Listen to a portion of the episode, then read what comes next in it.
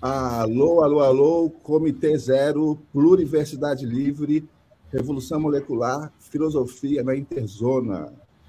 Estamos aqui é, com Adamo, boa noite, Adamo, Richard Santos, Marcelo Ariel, é, Matheus Vale, Gato Filosófico, Raquel de Abreu e Vladimir Safatli. Muito bem-vindo na nossa gira, na nossa roda, Safatli.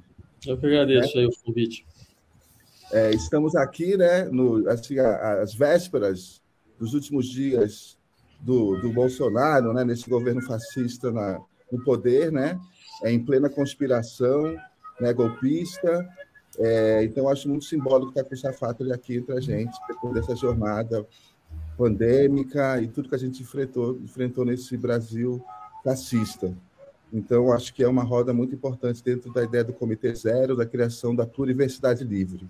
Então, nós estamos em movimento, conectando grupos, conectando processos, né, e gerando afeto e, e também micropolítica, né, pensando exatamente como nesse momento nós vamos é, também é, provocar, né, provocar é, também pressões né, macropolítica, né, exatamente como os territórios possam, pode, podem emergir, né, em um ponto de tensão aí com essa mega máquina política que parece um motor imóvel que nunca né, do seu centro, né, da ponta da pirâmide.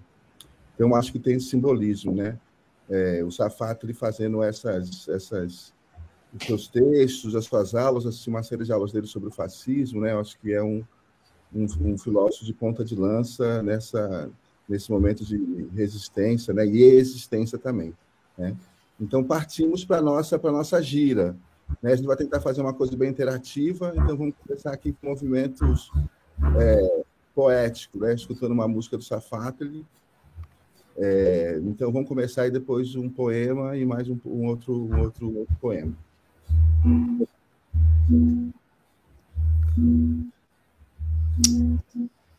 Estamos colocando aqui.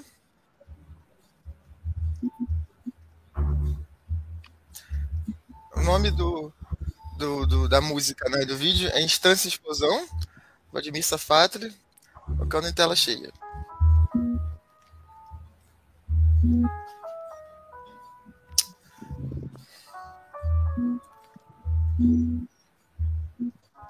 Thank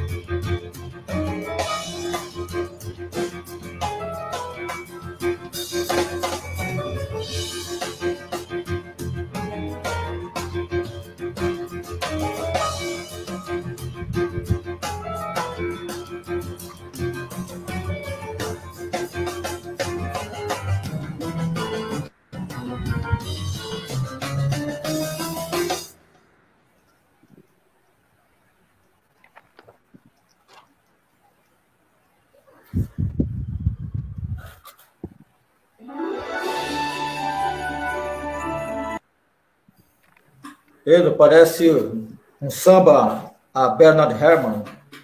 Foi, foi o Marcelo, foi o Marcelo, foi o Marcelo.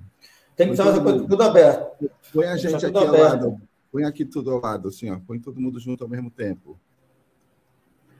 É, Lembrou um samba a Bernard Herrmann, né? Lembrou Bernard Herrmann. Um pouco. Deixa a roda. Achei interessante, viu? Ah, uma coisa Bom, assim. Você gostou.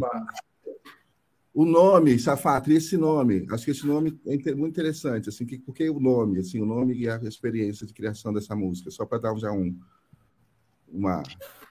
Tá, é, na verdade ela tem uma inversão, a ideia da música era uma inversão uh, de hierarquia, na verdade, né, porque ao invés de ser o piano fazendo a estrutura melódica, a bateria e o acompanhamento, eu tentei fazer quase o inverso. Então o piano faz uma insistência, né, uh, contínua enquanto a bateria ela é quem faz as maiores variações. Então, eu tentei recolocar o piano na sua condição natural de instrumento de percussão, na verdade. Então, e isso faria com que aquilo que estava atrás né, fosse para frente. Né? E daí a instância explosão é um pouco a, referência de cada um dos, dos dois instrumentos. Né? A, o instanciamento, né, estabelecer um lugar né, e ficar girando em torno do lugar. Né? E explosão é um pouco o que acontece com a bateria. Ela, graças a um, um grande baterista, chamado Igor Wilcox, né, que foi ele foi capaz de fazer o que estava procurando, né, a gente conseguiu chegar nesse resultado. É quase uma africanização do, do piano, né, como o Tigana Santana faz com violão, que faz violão tambor também. É, tem alguma coisa disso, você tem razão mesmo. Quer dizer, a ideia era, era mostrar que esse, esse instrumento, que é o instrumento mais uh, ligado a uma, uma ideia burguesa de casa, de home, de, de espaço, uh, digamos, doméstico, né? que é um pouco o piano, ele podia funcionar exatamente de uma maneira completamente invertida, como um retorno a uma, a uma figura mesma rítmica no seu sentido mais, mais evidente. Né? Um piano de barricada, sabe? Uma coisa assim, uma é. guerra, tá? então você está anunciando uma guerra. É, não, a ideia era essa mesmo. Bom que você Interessante, porque nós estamos aqui exatamente colocando a filosofia interzona, né? colocando ela nesse entretempo, né? nesse interlúdio de passagem, né? como uma, uma passagem também que, com, que ela teria que se transformar né? a partir dessa, dessa, dessa experimentação de interzona. E eu vejo o seu trabalho muito como uma interzona, né? esse cruzamento, né? pensando na sua trajetória né, no sentido mesmo desse zigue-zague, ou então dessa simultaneidade, o filósofo, né, a questão da política, né, e um músico. Né? É muito interessante. E como você coloca no seu livro essa questão de não reproduzir os, certas tendências dos livros de estética, por exemplo, né, como falar da, da, dos conceitos, né, é, dos conceitos sem, sem se remeter às obras, ou então falar das obras como se elas não tivessem também uma construção histórica, né? Você coloca um pouco, não sei se eu fui exatamente isso que você coloca, mas essa perspectiva que você está dentro do processo, né? Falar da sua própria linguagem também numa roda, em que você também não tenha que representar só o filósofo, né? É, essa, como que você vê essas interzonas, já que a gente está aqui pensando tanto a interzona da filosofia como essa sua interzona mesmo? Uhum.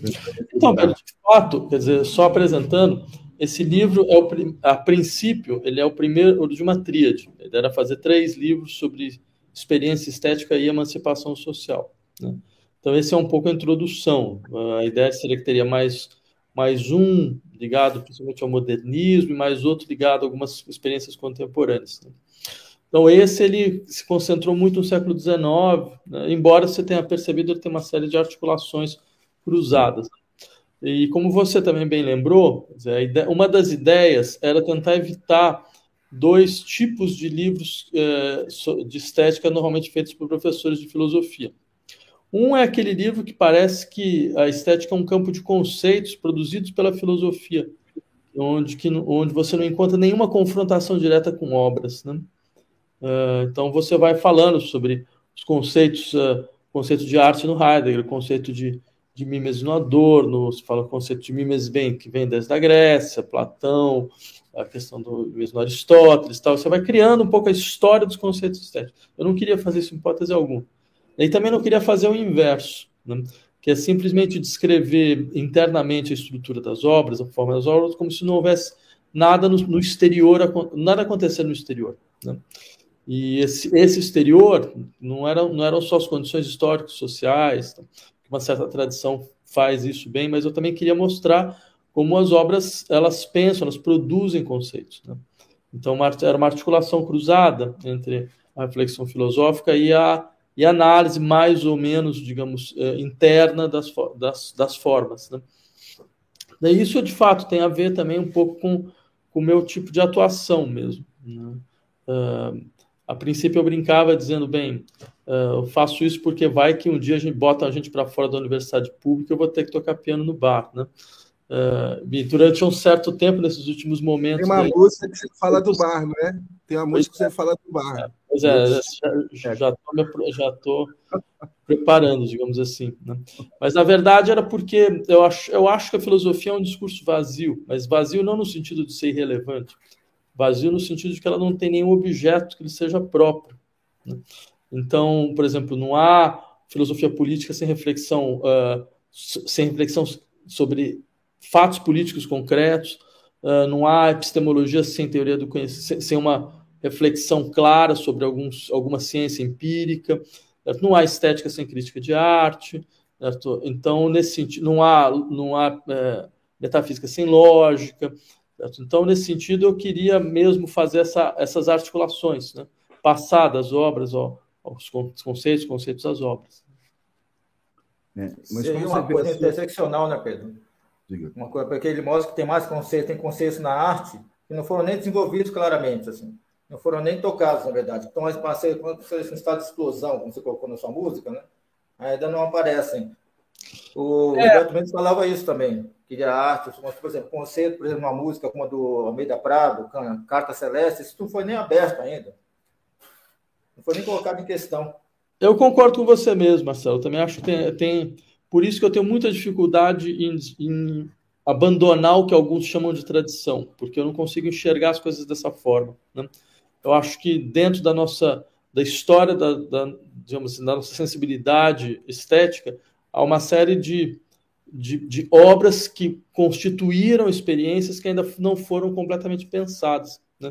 e eu quis pegar exatamente digamos assim aqueles compositores que, que parecem ser os mais os mais os mais canônicos né por exemplo os dois que funcionam mais dentro desse livro é o Beethoven e o Chopin né? A princípio, não teria compositor mais integrado né, dentro do nosso horizonte tradicional de música e mesmo de reflexão de estética musical. Eu queria mostrar como vejo, veja coisa interessante, esses mais integrados, eles mostram, eles expressam experiências que têm contextualizações políticas bastante fortes. Né? Eu quis tentar trazer, por exemplo, por que, que se usa o conceito de sublime para falar de certas obras do Beethoven, como esse conceito está marcado por algumas experiências muito, muito vinculadas aos processos revolucionários que a Europa passa naquele momento, e como isso, inclusive, está lá na música, de maneira muito clara. Né? E como, na verdade, uma certa leitura dessas obras, ela não, não leva isso em conta, em hipótese alguma. Então, eu achava que era interessante pegar o que parece mais estabelecido, mais canonizado, e mostrar, veja, mas a, a imagem que nós temos disso é completamente equivocada. Exatamente para tirar esse chão no qual, de uma certa maneira, circula alguns, algumas concepções estabelecidas né, da experiência estética entre nós. É como se descongelasse o conceito que está dentro de Chopin, ou dentro de Chamber, por exemplo, né? ou do Porcela, coisas assim. Eu entendi como o livro como se fosse uma tentativa de abrir uma fenda, uma espécie de fincar um pouco esse lugar. É, né? É não, é, é, é, na verdade, a maneira como eu trabalho. Eu diria que isso foi ficando para mim cada vez mais claro. Assim. Por um dos exemplos nesse livro, um conceito fundamental, o conceito de autonomia. Só que quando a gente fala em autonomia, a obra de arte autônoma, a gente pensa numa arte que ela é autorreferencial. Ela fala dela mesma, ela fala da sua própria linguagem, né? ela tematiza ela mesma. Só que é muito interessante perceber como esse conceito de autonomia estética ele vem de uma ideia de autonomia que é própria da filosofia moral, que é é, seja, autonomia, vontade autônoma, é dar para si mesmo sua própria lei. Então, você tem uma relação entre estética e moral muito forte aí. mesmo quando a obra, de, a obra não fala nada sobre conteúdos morais, no, no sentido mais explícito. Mas a sua forma, ela parece referendar uma certa ideia do que, que significa autonomia. E eu quis mostrar que, na verdade, esse conceito de autonomia ele, ele, ele é um campo de tensões no interior da experiência estética. É possível achar uma outra ideia de autonomia na experiência estética é, moderna, né?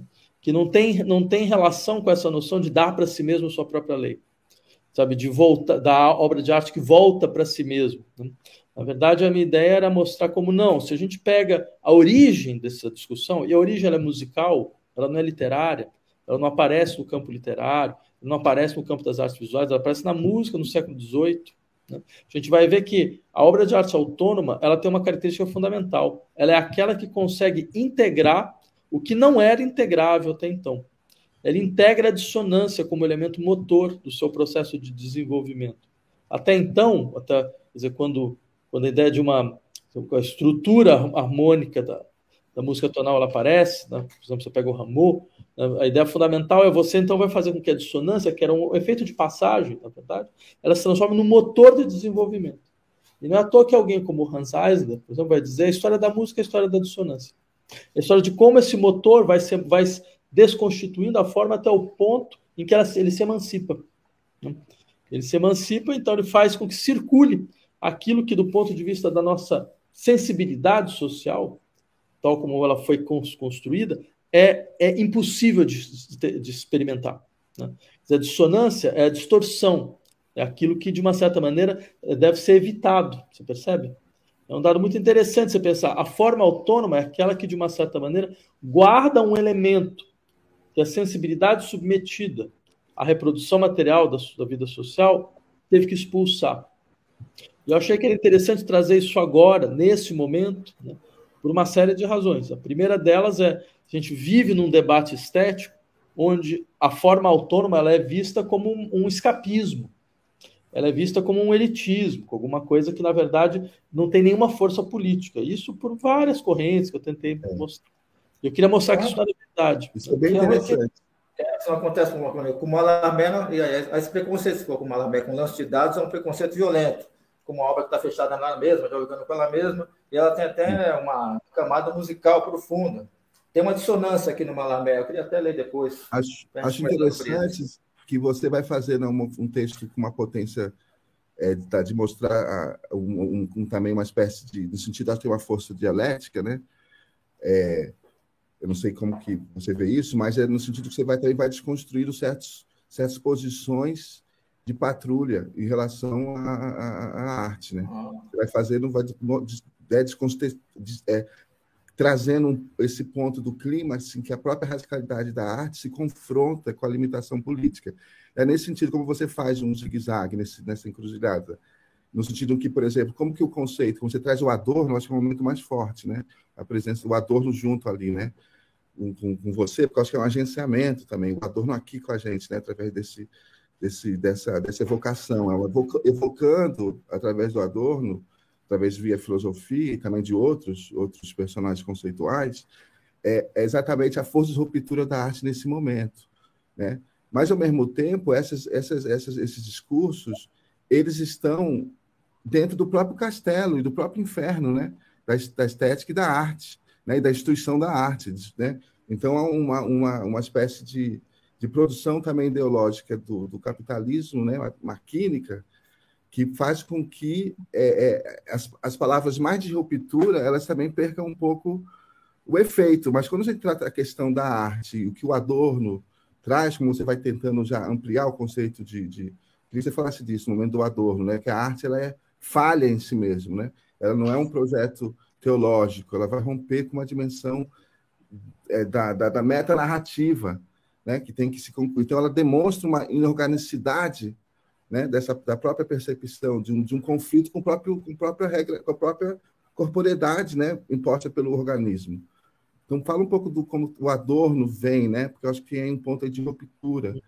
E por que que isso cria, ao mesmo tempo, são, são, são palavra de ruptura, mas no campo do capitalismo tardio parece que ela perde a força do efeito, no sentido que então, a arte pode fazer um, uma ruptura também né, de novamente nessa representação, de, de uma ideia de ruptura que nunca acontece. Não, acho que tem duas coisas aí. A primeira delas é a seguinte: de fato, quer dizer, o livro se organiza a partir de um, de um embate.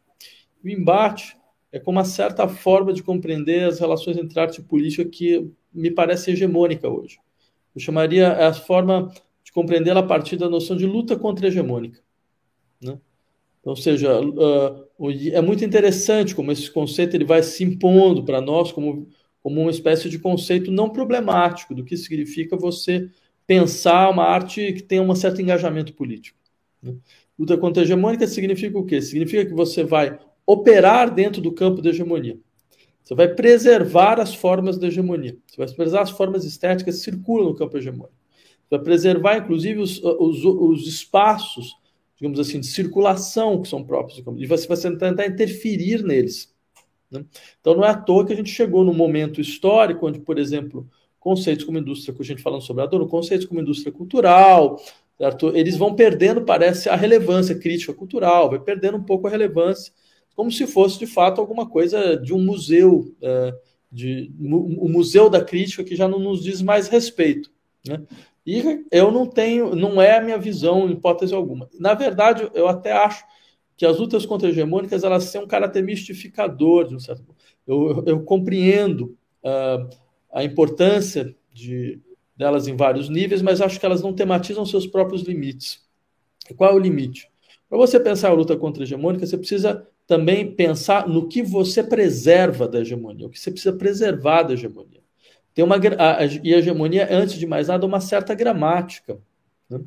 O Carl Schmitt dizia: César é o senhor da gramática. Ele queria dizer o quê? Não, é, o poder ele define não só o que as palavras significam, mas ele define como é possível dizer. Né? Lembra, por exemplo, Nietzsche dizendo: Nós nunca nos desvencilharemos de Deus enquanto acreditarmos na gramática. Né? Porque, afinal de contas, a gramática define a forma da experiência. Né? Define para todo sujeito, precisa, todo predicado precisa do sujeito, o defeito precisa de uma causa. Então. então, eu diria, isso no campo estético me parece muito evidente. Você vai limitando a capacidade de produção, de transformação de singularidades das obras, pelo fato de que você precisa submetê-las a um padrão de comunicação. Né? Como se fosse a condição fundamental para que elas tivessem impacto, que elas tivessem força né, do ponto de vista político. Eu acho isso uma mistificação, tem uma série de questões nesse sentido. Né? Aí, é claro, eu tentei recuperar algumas coisas da estética adorniana. E a principal delas, quer dizer, eu poderia começar lembrando, o Adorno começa a sua teoria estética dizendo assim, nada do que, é, é do que se diz respeito à arte é evidente mais, sequer a sua existência. Né? E me parecia que essa é era um ponto de partida fundamental para quem quer pensar arte hoje em dia. É, o Adorno, quando fala isso, ele fala no final dos anos 60. Então, ele não estava dando um diagnóstico de época. Não era possível pensar um diagnóstico. Os anos 60 é um, é um momento de grande produção é, estética, de grande inovação na música, no cinema, uh, nas, artes, nas artes visuais, na literatura. Na verdade, eu, eu insistiria em, em, compreender isso como uma espécie de estratégia de criação. A, as obras de arte agora, devido exatamente a essa força de um capitalismo cultural, de um capitalismo que organiza assim, a, a naturalidade das suas formas a partir da, digamos, da, da do monopólio né, das, das nossa sensibilidade, pela, pela, pela, digamos, pela extensão in, é, in, inquestionável da indústria cultural, certo? ele obriga a arte a jogar com a sua própria impossibilidade. Ou seja, a, a, internalizar essa contradição, que eu acho que é o segundo ponto, que é um pouco que você estava levantando. A internar essa contradição de que ela está dentro de um sistema que pode a todo momento des, é, retirar toda a sua força de ruptura. Né? E eu acho que exatamente as obras de arte é, fiéis ao seu conteúdo de verdade são aquelas que explicitam não escondem essa contradição. Né? E para mim é muito, muito estranho, por exemplo, com uma certa produção é, é, artística foi se impondo nesses dias atuais, porque é uma produção artística por exemplo, que, que pode é, ter do ponto de vista dos conteúdos, né, ela se coloca como legatária de documentos de grupos que são esquecidos, vulneráveis, subalternos, tal. Mas ela faz isso utilizando a lógica de expressão que é própria de redes sociais. Ela utiliza a circulação dos, dos, dos espaços mais digamos assim, mais hegemônicos da cultura, grandes centros culturais, grandes redes de museus, sem sequer problematizar isso. sem nunca colocar um problema a esse respeito. Ou sem, sem quiser, a, digamos, refletir sobre essa contradição. Então, daí porque eu diria esse é um pouco um dos eixos do, do embate que o livro tenta propor. Né? Safato, eu achei esse ponto particularmente interessante do livro, né, de como, pelo visto, assim, pelo que eu entendi, você está defendendo que pode ser uma estratégia descolonial válida, né, mostrar como no próprio cerne do cânone há uma precariedade daquilo que se convencionou como cânone, e que a partir disso né, há uma tensão externa que pode ser explorada, né, e sem que para isso seja necessário recorrer né, a um mito de origem, porque essas, isso que você falou, né, que tem profunda relação com os departamentos né, culturais norte-americanos, é, com as grandes galerias, né, me parece ser justamente né, uma espécie de potência de colonização do pensamento completamente apropriada pela indústria cultural e que assim tipo, acaba perdendo qualquer potência que poderia ter. Né? Gente volta a ser né, uma espécie de estética para, para exportação do exótico, né, por mais que esteja utilizando de uma gramática né, a princípio de insubordinação, essa gramática de subordinação ela já, ela já está dentro de uma espécie né, de prisão jamesoniana, no qual ela mesma já se coloca como insubordinada dentro de, do lugar no qual um subordinado pode ser pode aparecer dentro de uma gramática de reprodução né, cultural orientada ao lucro e, em última instância, manutenção das formas de sensibilidade contemporâneas, né, tal como se apresenta. Isso muito legal. Adão, eu, eu, de fato, esse é um embate que eu gostaria mesmo de fazer, de sustentar. Pelo seguinte, eu diria primeiro, eu acho que há duas maneiras de você descolonizar o pensamento. Né? Ah, uma delas é você explorando matrizes epistêmicas recalcadas, né? que um pouco a gente conhece. Então, são matrizes epistêmicas que foram, foram esquecidas, esquecidas no sentido mais, uh, mais estratégico do termo, quer dizer, foram, foram expulsas do, do, nosso universo de reflexão e que elas podem retornar. Né? Quer dizer, eu, eu vendo a universidade. A universidade latino-americana tem uma história de apagamentos. Né? A primeira universidade que foi fundada na América Latina foi a Universidade de San Marco, no Peru. Né? Ela foi fundada exatamente no meio de uma guerra cultural contra os Incas. Né? Exatamente para vocês é, retirar um, um, uma matriz epistêmica que era produtora de alta tecnologia, era produtora de cosmovisões complexas, né? é como se fosse um elemento fundamentalmente arcaico, que deveria ser esquecido, ou no máximo tratado como folclore. Né? Então, quer dizer, eu acho que esse, esse é, essa é um, uma, uma via que a gente conhece, só que eu insistiria, há uma segunda via também. A segunda via consiste em você impor uma outra perspectiva, aquilo que nós chamamos de cânone. Né? E normalmente essa perspectiva, que ela deve, quando ela vem de países periféricos, quando ela vem de alguém como, por exemplo, alguém poderia achar graça, falar, mas que, sentido faz um sujeito que é um professor universitário brasileiro falando sobre um composto alemão e outro polaco, polonês, francês, polonês, né? Eu diria, não, mas isso é uma estratégia de descolonização. Né? Dizer, não é a gente estar tá submetido a sempre a todo cara. Não, a gente impõe uma outra perspectiva mostrando como aquilo que parece absolutamente estabelecido do ponto de vista da sua interpretação canônica é completamente frágil. Né? É uma interpretação absolutamente frágil. Então, quer dizer, num espaço. Eu, eu, eu, de fato, eu quis fazer uma certa perversão. Porque, assim, num momento como o nosso, onde os discursos de maior ruptura no fundo, escondem a sua adesão aos modelos de circulação do capital, muitas vezes, ou pelo menos sequer questionam ou sequer eh, pensam a contradição da qual eles fazem parte, né? eu achei que seria interessante fazer exatamente uma, pegar aquilo que parece mais canonizado, mais estabelecido, né? menos com menos ruptura e falar nossa, dizer, Chopin, Chopin é, é o compositor toda um compositor que toda a família toca, né? Você tem lá, quem tem um piano, alguém tem, toca uma valsinha do Chopin. Eu quis exatamente pegar exatamente esses casos e mostrar, mas veja como você tem nesse, nesses casos um potencial de ruptura enorme que sequer é tematizado. Né? Então, essa era uma maneira, digamos assim, de mudar um pouco, de, de, tensionar essa geografia que vai nos submetendo.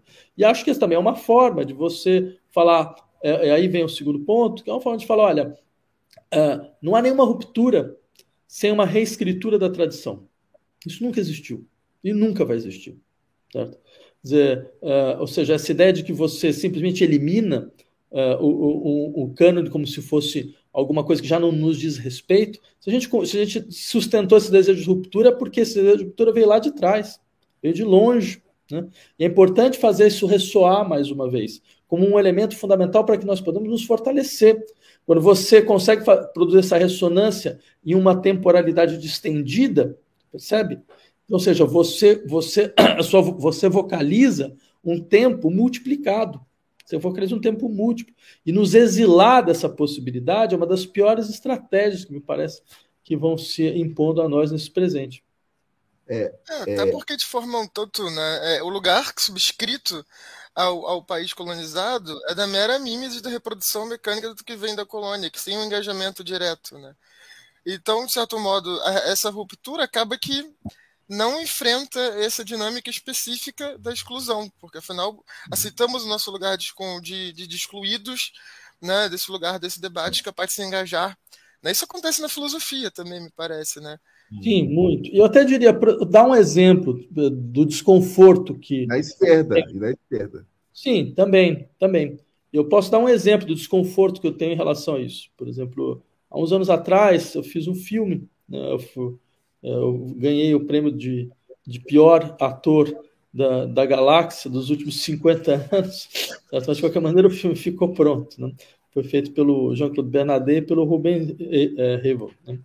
Filme agora o quê? E tem um momento no filme onde a gente. Ele, ele tem um momento meio de psicodrama, né? A gente fez um, uma situação de psicodrama uh, onde eu fazia o papel do professor de filosofia da USP e o pessoal do Capão Redondo e tal. E num dado momento, uh, alguém, um, uma das pessoas que está lá diz: É, mas a esquerda nunca falou sobre racismo né, no Brasil. E no momento eu não respondi, mas depois eu saí me falando: isso é muito engraçado como veio, por mais que fosse um filme, mas vinha de uma forma espontânea, né? Porque, uh, primeiro, você percebe que muitas daquelas pessoas falavam de uma maneira que é muito própria de um tipo de, de discurso pós-descolonial que vindo de departamentos uh, norte-americanos. Né? E segundo, quer dizer, isso, isso inclusive apaga, apaga toda uma tradição que é forte de estudo, estudos, estudos de questões do Brasil, do Brasil, né? No Brasil, você tem que jogar fora Celso Furtado, tem que jogar o Richard, fora... O Richard pesquisa bastante sobre isso, né, Richard? Então, mas assim, só para terminar, você tem que jogar fora Florestan Fernandes, Celso Furtado, todos os outros, para você falar uma coisa dessa. Mas é interessante, por quê? Porque não cabe neste. Esse é um outro cânone que vai sendo paulatinamente imposto. Né? É como se as, os debates tivessem capturado por um certo roteiro, né? uma certa pauta e bloqueia, não entra em, não entra em pontos, não entra nas encruzilhadas, né? Nas, né? Mas viram slogans, né, Pedro? Viram slogans, compreende? Está falando que viram um slogan, praticamente. E a crítica da cultura não acontece, porque a crítica, a crítica da cultura implica em retomar o cânone sob outra perspectiva, para descobrir onde é estão os conceitos lá dentro. Que conceitos estão lá embutidos, congelados, enterrados, soterrados até, se a gente pensar um pouco. Queria trazer a roda também, né? O Richard, é, o Doreracati, Matheus, VAP, né? É, que tá caindo muito. É. Tô, acabou de cair é. de novo. A, a ele voltou para ele aqui. Quebrar os, os, os, os, o encastelamento né, do próprio pensamento. E conseguir também ressoar nas redes, né, nas, nessas formas comunitárias, que hoje um fenômeno de grupo muito interessante, né, de agrupamentos, via tecnologia, com uma transversalidade, zonas de conflito, mas também de conexão, essa, esse, esse, território vivo, né, essa nuvem conectiva é muito interessante. Fazer isso ressoar nessas comunidades, mesmo numa espécie de composição na dissonância, né, o desacordo acorde. Esse é o ponto, né? Conseguir trabalhar e desmontar esses preconceitos que paralisam o próprio movimento, criam bloqueios, né? Então, aqui nem é o, é, é o psicodrama, nem o esquizodrama. Aqui é a esquizoanálise e a performance, né? Que, que importa, né? Como diz o Zé Celso, não é o drama, é a tragédia mesmo. É, Richard, quer colocar, meu querido? Fazer suas Não sei como que você vê o debate, trabalhou aí os fragmentos do texto. Tá, eu vou eu vou ser breve. Eu fiz a, a leitura do, do livro do professor. Alguns pontos me chamaram a atenção. E aí eu vou, fa vou fazer minha fala mais no sentido provocativo do que perguntativo é mais provocativo. Vou juntar tudo o que foi falado aqui juntamente com, com o traço. Eu achei muito interessante quando Safatra ele abre a fala dele hoje, dizendo assim: Eu estou meio com receio de sair da universidade. Logo já bateu na minha cabeça: tem corpo que nunca teve esse receio, porque nunca entrou. Automática, assim, já bateu na minha cabeça, né? Então existe um corpo que tem o receio de sair, mas tem o outro corpo que não tem receio de sair porque nunca entrou. E aí eu, eu fiquei aqui imaginando várias coisas nessa fala, mas eu fiquei pensando principalmente isso pela, pela, pela do, do processo e, e como o nosso outro amigo colocou aqui, que está no controle da live, eu particularmente, o Richard acha isso. Que a gente chama de descolonização qualquer coisa, mas a gente realmente não sabe o que é. eu, eu, eu tenho assistido muitas pessoas falando e cada vez esse pensamento fica mais forte dentro de mim. Eu acho que a gente chama qualquer coisa de descolonização e realmente a gente não, não tem noção do que seja. Né? E aí, quando o debate é de uma outra esfera contempla, mas não contempla 100%, ele não alcança o nosso corpo. Porque, por exemplo, quando no filme que o Safado estava citando, que alguém fala assim, ah, nunca falou de racismo, mas aí a gente tem outros pensadores, outros pensadores não alcançou outros corpos que precisavam ouvir isso. Eles só foram até uma página. Que é muito louco pensar isso. A gente propõe um movimento, mas só vai até determinado ponto. Ele não avança. Né? Florestan Fernandes, sim, maravilhoso. Não está em discussão aqui a capacidade dele, mas ele só vai até um ponto.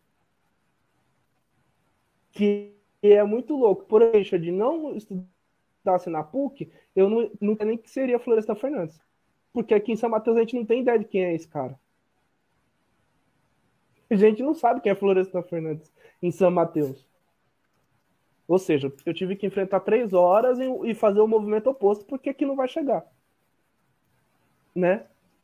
E eu tô dando esse exemplo porque aí a gente, a gente vai para outros ambientes, a gente fala assim, a ah, descolonização.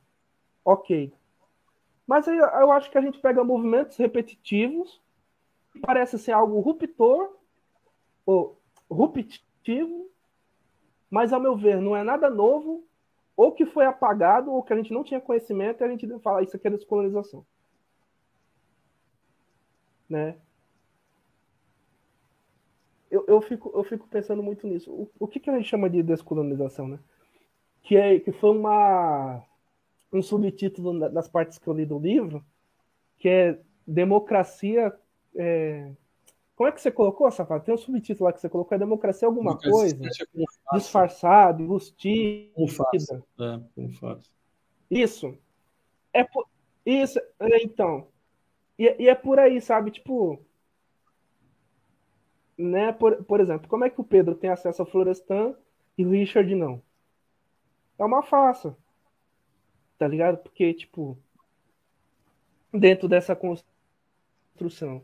E eu, dentro desse debate de descolonização, eu acho que a gente tem caído nessa. Porque eu estava escutando o Feu Inissá, que é um, um, pensador africano, ele falou uma coisa que a gente, eu nunca tinha me tocado enquanto pessoa negra. A descolonização não está oposição a nada. A gente nem se opõe a nada. A gente faz o caminho de transformação sem se opor. A gente descoloniza sem ser, perce... sem ser percebido. Que aí me lembra aquela frase do Mano Brown. Entrei pelo seu rádio, tomei, você nem viu. Quer dizer, eu estou descolonizando através do rap, você me escutou, estou fazendo a subversão mental, você nem percebeu. Porque quando eu estou em contraposição a algo, o inimigo consegue me perceber e anula. E quando ele não me percebe, eu consigo fazer a modificação sem ser notado. Que é uma coisa que eu não tinha me dado conta. Que o MIBEM vai, por exemplo, chamar de resistência visceral. De uma certa forma. Que ele vai citar ali a, é, adaptação transgressora. Nossa, eu tô puxando um monte de gente, desculpe. Mas eu acho que é isso, sabe? Eu acho que a gente precisa aprofundar um pouco mais quando a gente fala de descolonização, porque senão, por exemplo, a gente pode correr o risco de ignorar as mães de santo. E eu não estou falando um viés religioso, eu estou falando um viés de prática. São muito descolonização. Enfim, eu vou parar por aqui porque eu me alonguei, mas vamos falando aí. Tá. Oh, Adam, então, Richard, uh, deixa eu só então eu... comentários a partir das ah, questões das questões do Richard, né? Uh, bem, primeiro eu agradeço muito, Richard, a primeira tua leitura, também as questões que você está trazendo, acho que elas são mesmo muito, muito importantes para esse debate. Eu só, só explicitar um ponto, quer dizer, quando eu falei, ah, tenho receio de sair da universidade, não é, é porque pode ficar parecendo uma coisa do tipo, é, a universidade é um lugar seguro, eu não, não quero sair da universidade, que é um lugar seguro. Na verdade, foi falando a respeito do que aconteceu nesses últimos anos. Né? De fato, é, é importante, é, acho que é importante lembrar, a Universidade Brasileira foi um alvo privilegiado do bolsonarismo, em todos os sentidos. A gente não conseguia dar aula, tinha as aulas todas que eram, que eram suspensas a todo momento, invadidas por alunos de, de extrema-direita. Né? A gente teve bem, várias, várias pessoas que falaram para que, sei lá, eu recebi uh, várias uh, assim colocações de várias pessoas desse governo dizendo que eu não podia mais dar aula, porque eu tinha que, eu, que eu tinha que ser parado de dar aula. Né? Ameaças. Então, só, ameaças. É, é, um pouco nesse sentido. Aqui eu também acho meio ruim ficar falando essas coisas, parece que a gente fica meio se, se, se colocando posição, numa outra posição. Então. Mas, de toda forma, era só para dizer uh, que, que acho que esse, esse, nesse momento eu espero que tenha passado, pelo menos por enquanto, durante um certo tempo, mostrando, entre outras coisas, eh, como a universidade brasileira, ela, por mais que ela tenha seus problemas, ela tem milhões de problemas, e você levantou alguns que eu acho que são muito importantes e que a universidade ela não pode negligenciar. Né? Você falou, olha, tem gente que não consegue nem entrar, tem corpos que não entram. Você tem toda a razão. Né? Dizer, acho que a, a construção de uma universidade democrática, é, plural e inclusiva é um, é um horizonte que só começou muito de maneira muito paulatina agora, né? E a gente espera que a gente consiga aprofundar isso cada vez mais. Né? Uh, agora, por mais que ela tenha todas essas contradições, certo? Ela, ela tem num dos seus setores um desejo enorme de conseguir superar essas, uh, essas separações que são a marca da sociedade brasileira, né? uh, ou pelo menos em alguns dos seus das pessoas que estão lá trabalhando. Né? Dizer, outra coisa que você levantou, quer dizer, é, tem, mas é verdade que tem algumas eh, produções que são feitas nesse horizonte, mas elas só vão até a página 1, elas não conseguem passar muito desse ponto. Eu acho que eu não, eu não consigo deixar de lembrar de uma dicotomia, acho que até já foi feita antes, tu falar, olha, tem tem intelectuais radicais no Brasil, mas não, mas não, não existiram intelectuais revolucionários. Né? Pelo menos dentro desse horizonte do, de reprodução tradicional que vem da universidade. Então, então de fato, você tem uma, tem uma tem um, assim, tem, tem um salto a ser feito. Né? Eu acho que uh, por, tanto de um lado quanto do outro. Né?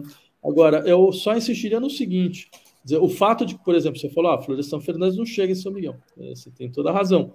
Agora, é, talvez a pergunta, uma das perguntas interessantes é, é, mas também a quem interessava que isso acontecesse? Quem quis que isso não acontecesse? Né? Foi só a universidade que não quis que isso acontecesse? Ou você também teve todo um sistema social para tentar impedir que alguma coisa como essa acontecesse? Não só que ele chegasse a São Miguel, mas que São Miguel entrasse na universidade. Né? Dizer, acho que são os, os, dois movimentos, eles são, eles são complementares. Né?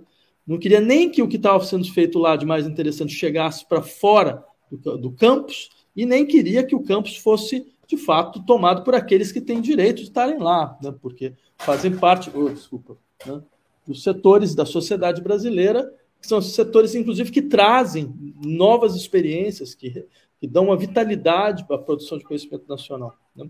Então, acho que, uh, por exemplo, a possibilidade a gente tá, que se vai, foi se tendo paulatinamente de, de criar essas outras interlocuções, por mais tensas que elas sejam, por mais difíceis que elas sejam, acho que elas são elementos exatamente dessa tentativa, digamos, de, de criar uma outra universidade. E eu acho que eu, eu insistiria, a ideia da universidade me parece uma ideia importante.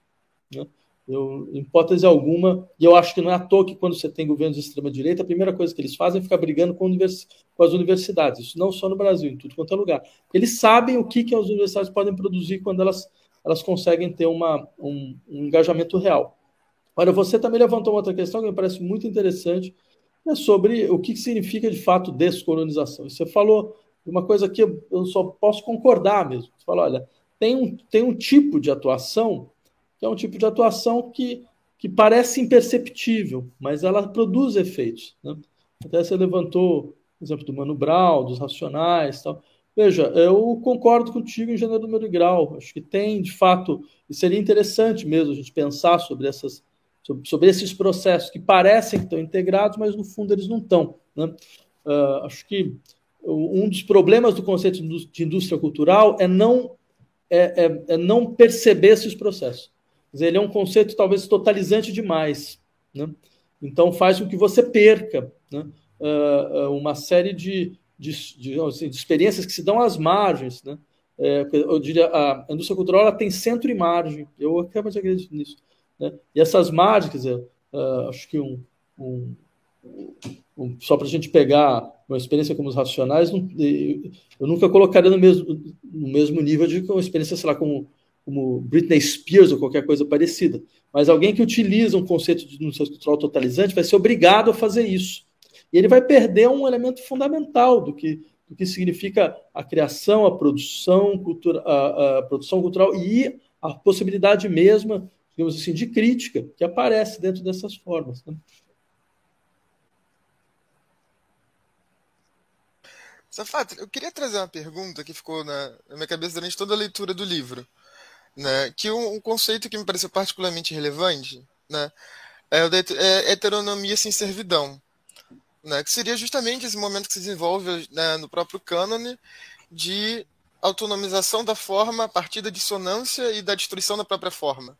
Né, que seria justamente o movimento pelo qual a obra de arte consegue né, sair das determinações da convenção, das armadilhas do subjetivismo é, e das gramáticas sociais da sensibilidade vigentes.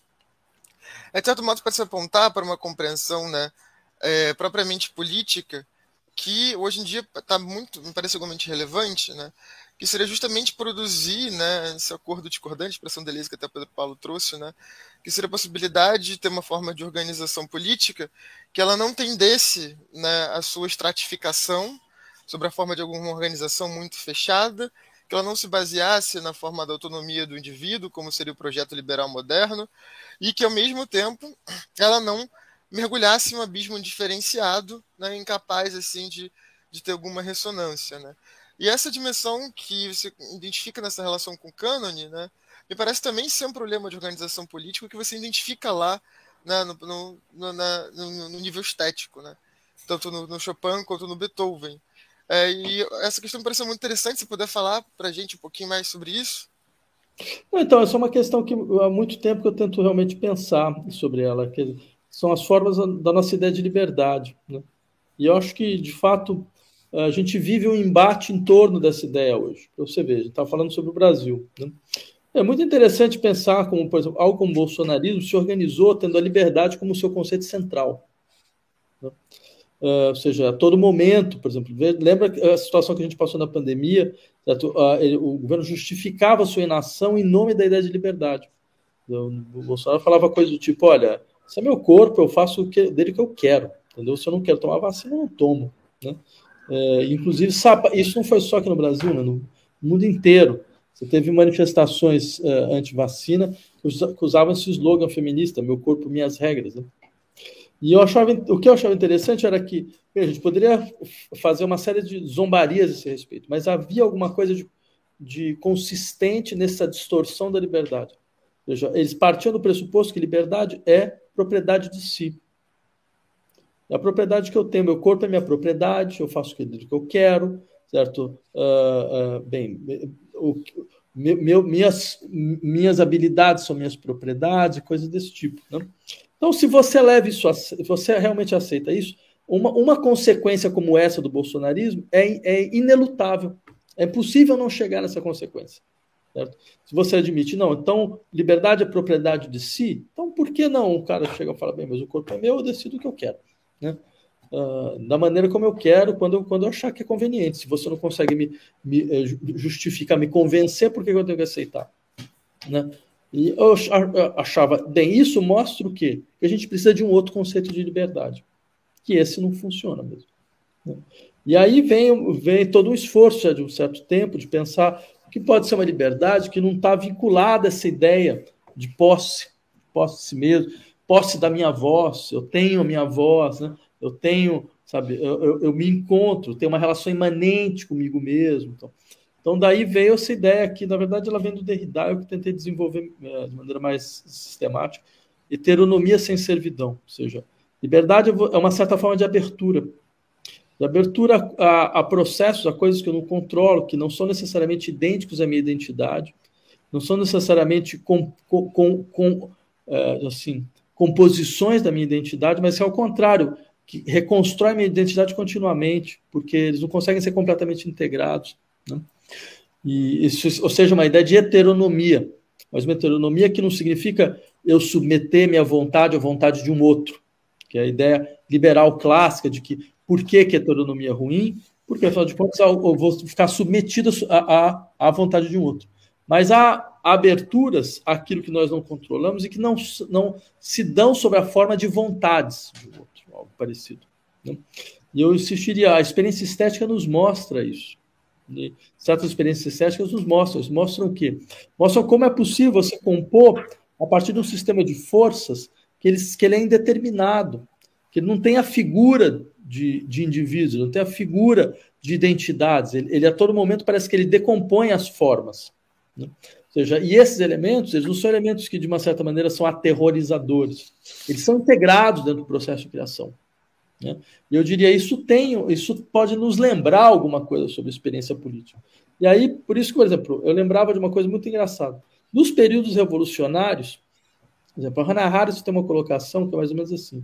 Ela fala, olha que coisa engraçada, quando, começa, quando acontecem essas revoluções, como a Revolução Francesa, a Revolução Russa, não sei o quê, Normalmente as pessoas começam a descrever o que os move a partir de figuras da natureza.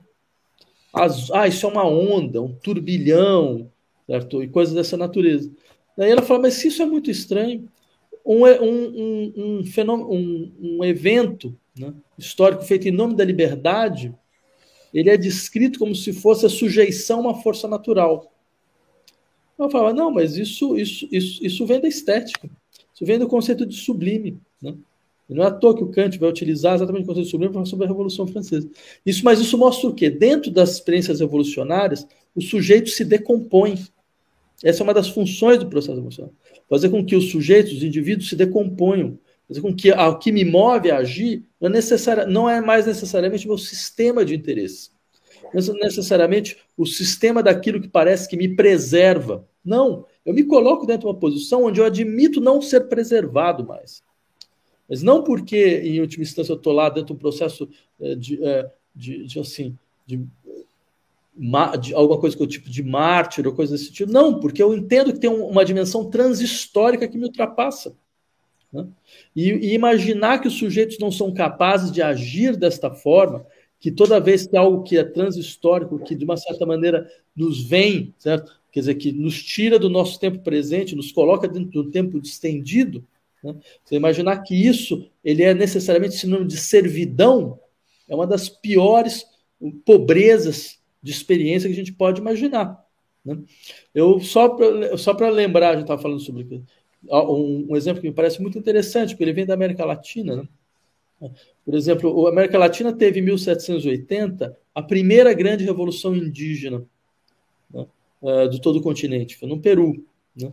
Foram revoltas enormes, lideradas pelo Tupac Amaru, Tupac Atari, né? são revoltas uh, que são muito diferentes, por exemplo, da independência norte-americana, que foi uma independência de colono feita contra colono. Né? Essa não, foram, foram, foram os, os povos que tinham sido uh, colocados em posição subalterna né, que, que se revoltam. E o que é interessante dentro desse processo? E para isso funcionar, para que, que ele possa ter força, ele tem que sair do presente. Ele tem que sair, ou seja, e os, e os agentes, eles têm que, eles não podem mais ser vistos como indivíduos no sentido forte do termo. Eles, eles admitem ser atravessados por processos transitórios. Né? Então, por exemplo, uh, essa, uh, o Tupac Amaro, na verdade, ele era um, um comerciante que, é, que, entre o mundo quechua e o mundo e, e, o mundo espanhol, José Maria Condorcan, que, que muda de nome, que cria para si mesmo uma certa filiação com o último rei da Inca, o Pacamaro deposto, por isso ele era o Pacamaro II. Né? E o que, que é interessante dentro desse processo? Bem, esta ressonância ela permite um tipo de, de superação da melancolia social né? e uma abertura de um processo. E ela significa, em outras coisas, o quê? Você, você você se coloca dentro de uma rede na qual a sua identidade ela sai de cena para que um processo transhistórico se constitua. Eu diria, há algo, um, algo fundamental da experiência estética que tem uma configuração semelhante. E as obras de arte, fiéis ao seu conteúdo de verdade, nos ensinam como fazer isso. Queria trazer, só para trazer o Matheus e o Gato que não participaram, mas que coloque, Adam, desculpe, só para poder não, mas só que essa posição, ela me parece interessante, mas com uma dificuldade muito própria de como essa dissonância né, transhistórica não recai na armadilha de procurar uma origem perdida. Né? Isso me parece Sim. muito difícil de equacionar. Quando mas é uma origem perdida da própria, própria arte também. Né? Sim, é, essa, essa é uma questão, eu acho importante. Eu diria o seguinte, uh, pegando exemplos como esse, a luta pela autoctonia, pelo seu, pelo território, não é necessariamente uma recuperação de alguma coisa é, própria origem, mas é a possibilidade que, que, que se tem de, preser, de construir, de entender que, que esses elementos recalcados eles são produtores de futuro. Então, quer dizer, é muito interessante esse, esse processo. Por exemplo, a gente estava falando sobre política, vamos mudar um pouco de, de campo.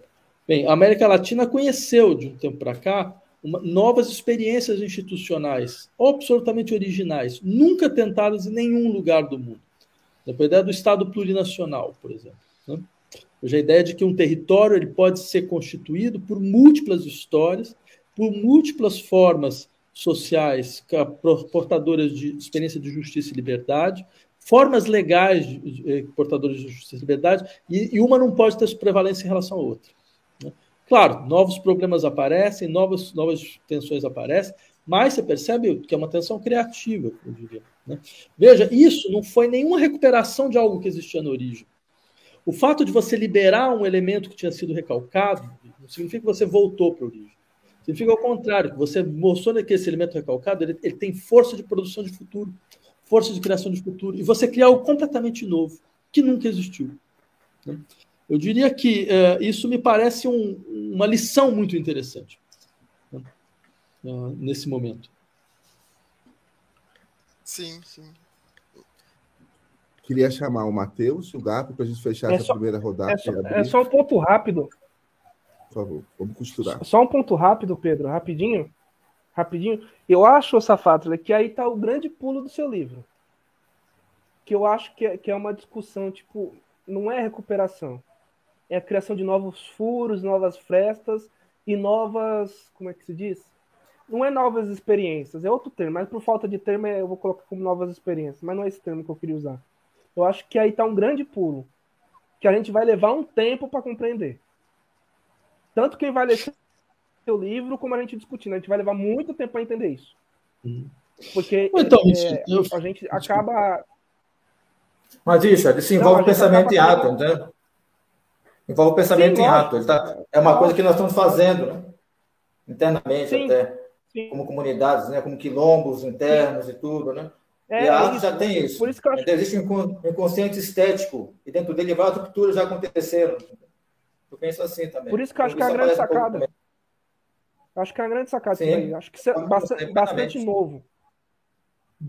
Diria que é um titular. Feliz que você tenha, percebido, é, tenha entendido dessa forma, porque de fato era uma coisa que para mim era importante trazer. Né? Era, era insistir um pouco nesse aspecto. Dizer, aquilo que parece como um elemento de retorno à origem, é, quando a gente vai ver de maneira mais profunda, dizer, nenhum retorno é um retorno. Claro que você pode ter retornos regressivos, tal. Isso existe, é, é mas eu diria não tem nem, não existe estratégia sem risco. Né? Não existe estratégia de criação sem risco. Toda estratégia de criação ela corre um risco de sua degradação, mas isso vale para tudo. Né?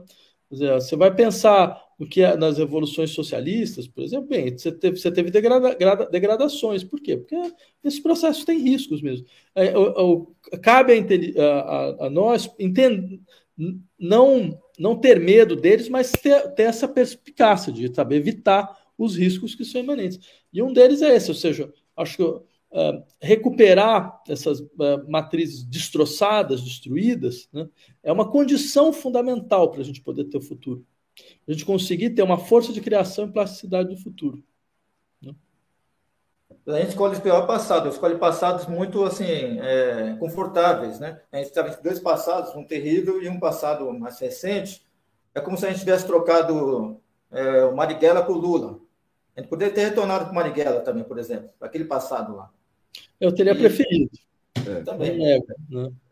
é, eu vejo que há também uma espécie de prisão em um, em uma, um simulacro, em um vão, é, digamos assim, de uma velocidade né, diante de uma catástrofe, de uma transformação é, mesmo no campo do virtual, uma série de uma experiência radicalmente impensável, né, que o, o extemporâneo se coloca como um contratempo dentro desse tempo, né, linear. Então, acho que há também aí um, um, um, uma, um risco também de um retorno a imagens também, né? Ele tem uma presença também na história e no passado, né? E que a própria arte, a própria filosofia, a própria estética como algum, algum tipo de retorno, é, no sentido que há uma, uma experiência radicalmente diferente, né? De um campo de um hipercaos, de, uma, de um fluxo, de um instante. A gente pensa a, a, o que o Elliot Sica, né? Trazia, né, saída do suporte, imagina aquela velocidade, né, naquele momento, imagina a velocidade que a gente vive. Então há também assim uma espécie de de, de também queria até trazer o Mateus, né, de uma espécie também de não trazer os mortos, né, como Zaratustra como traz os mortos nas costas, e fala assim, agora eu vou larguei meus mortos. Então há também assim um mergulho no abismo, né, de uma de uma caos, caosfonia, de uma espécie de uma velocidade, de um de uma devoração e um vômito e uma, uma antropofagia muito veloz, uma velocidade insana e inimaginável, que ainda é difícil a gente sair desses, desses esses campos ainda são como simulacros, né, diante da catástrofe, né, há um, e da aceleração violenta, há uma espécie de reação conservadora que nem vai ser retorno possível voltar às imagens antigas. Né? Mas elas, elas estão nessa tensão, como vocês estão dizendo, né? e tem que tirar a fagulha disso, de alguma maneira. Né? Mas a questão ainda da corporeidade, da contradição entre né, mesmo as palavras e a realidade. É uma devoração muito violenta né, do, da, da, realidade. Mas, Pedro, a, gente... a, a, mistificação impede de ver a, a, contradição que poderia levar ao que o Safad comentou no livro dele, até um risco no cânone. Esse risco no cânone, vamos fazer uma, um poema, meio poema concreto. O risco está dentro do cânone também. Existe um risco lá em, né, embutido lá dentro do cânone, que não é levado em consideração. A destruição. Então, eu diria só uma coisa assim, só lembrando, vou precisar sair nove e meia, porque eu tenho um compromisso familiar aqui que me impede. Mas eu diria só aproveitando essa coisa do Pedro, eu diria o seguinte: vamos pegar um exemplo. O Brasil conheceu vários tipos de modernismo. Um deles foi o fascista. Né? O fascismo é uma. Ele, basta lembrar, Plínio Salgado era um escritor, né? você tem toda uma, uma vertente integralista do modernismo, Enoch Del Pique e tal. E o que, que é interessante, o que, que é característico desse elemento? Você retorna à origem, né, no caso do, do, do, do integralismo. Você tem lá uh, os, os, os, tapuias, os, os tupistas, toda, toda a história de, uma certa, de um certo passado indígena, que deveria ser retomado, mas ele é, ele é retornar, retomado, retomado dentro de uma estética de conciliação. Não? Uma grande conciliação entre o presente e o passado. Você não tem for as formas da irreconciliação social. Como elemento constituinte, eu diria, o Brasil ele carece disso. Carece de uma estética da irreconciliação. Né? Para que a gente, porque o, o, a, o, nosso presente é irreconciliado, nossa, nossa experiência social é radicalmente reconciliada, o nosso passado é irreconciliado. Né? Então, quer dizer, uh, to, todas essas formas que tentam, de uma certa maneira, apagar essa essa reconciliação, elas, elas acabam, digamos, é, colaborando para uma perpetuação da violência, que é a violência que essa conciliação exige para que ela possa aparecer que existe. Né? Então, uma das coisas que me levou a escrever essa trilogia, esses, esses, três livros era um pouco essa: falar, então vamos fazer uma, uma gênese da, da, da estética da irreconciliação? Vamos mostrar como essa ideia de uma irreconciliação brutal nos perpassa de maneira muito forte. Né? E, é claro, fazer isso no Brasil, por quê? Porque a, é, esse é o lugar onde a reconciliação ela precisa ser afirmada, para que a gente possa ter futuro. Se a, gente, se a gente não conseguir afirmar, não vai existir futuro nenhum. Porque, porque todos os futuros que foram projetados para nós foram feitos em cima do silenciamento daqueles que não queriam se conciliar com a ordem existente.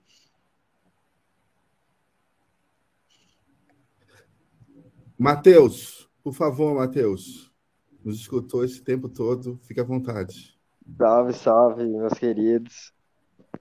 Me apresentando aqui para quem não me conhece ainda, sou de BH, né, faço filosofia na FMG.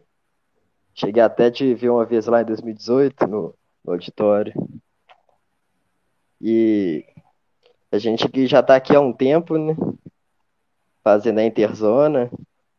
Eu queria começar trazendo uma cartografia do que eu escrevi, dos processos que a gente passou com o Fugante, né? Com os conceitos que eu desdobrei das falas do Richard, da Raquel.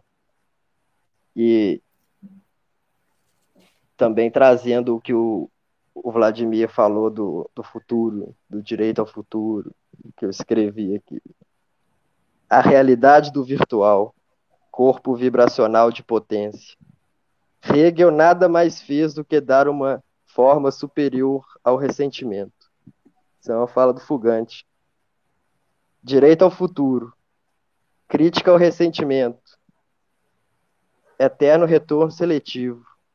Contato com fora dentro, mais diferença, devires ativos de alegrias coletivas singulares, redimindo o passado, abrindo linhas de futuro, esperar até onde não for mais possível, e daí se tornar outra coisa improvável, transmutando o caos dentro e fora simultâneos. E agora alguns conceitos que eu peguei do uma outra cartografia. O Ai ancestral, uma mistura do ancestral com o tempo dos estoicos, o tempo do Aion, as memórias de futuro, invenções do, de memórias, invenções do passado. E aí o, os conceitos do Richard, a imprevisibilidade e os processos. A escola de samba acabou, venceu. É e não é. O rio de carnaval no mar da imanência. Potência de preenchimento pelos próprios processos.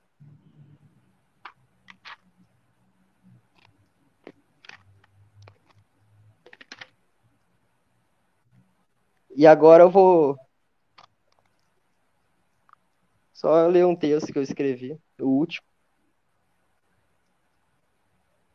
E em meio às elucubrações, o sopro do vácuo, ventos do vazio me sopram a pele dos acontecimentos. O peso da ação flutuando em sua leveza, esvaziando de pretensões narcísicas, potência do acontecimento estar à altura do que lhe acontece e do que desencadeia. Não dizer nada além do movimento no tempo, sem opiniões, desvios que desviam do acontecer cada vez mais intensivamente. Tente amar, não alguém ou algo, mas amar simplesmente, sem objetificação alguma, amar a lua, as estrelas, a cachoeira, rios de tempo e quedas d'água na imanência da terra economizar nas palavras, nem de mais nem de menos, apenas o necessário para se afirmar o movimento intenso, deslizamentos incorporais de linhas verbais virtuais. O máximo é o mínimo intensivo. Criar mais com menos. Muito é pouco, nada é o bastante, quase nada, demasiado. Aí eu fiz até um desenho Legal.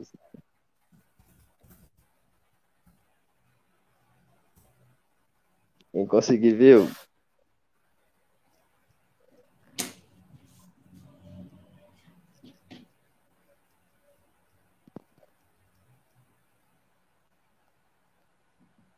Aí, acho que a câmera aqui vai pegar.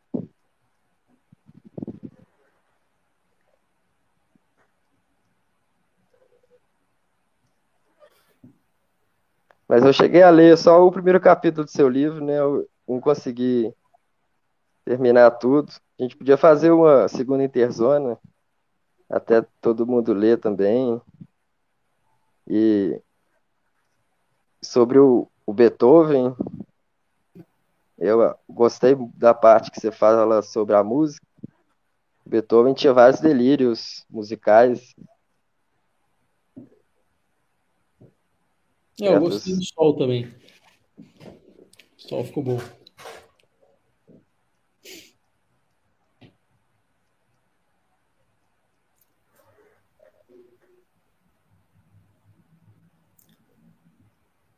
É isso? Matheus. Quem quiser pegar a palavra. Eu queria perguntar um negócio sobre o Paul Celan. Você termina falando do Paul Celan. O Paul Celan, de alguma forma, ele quase que responde aquela pergunta é, infeliz do Adorno, né? Sobre a possibilidade da poesia, não haver poesia, hoje, é possível poesia, depois do Auschwitz. Eu queria colocar isso.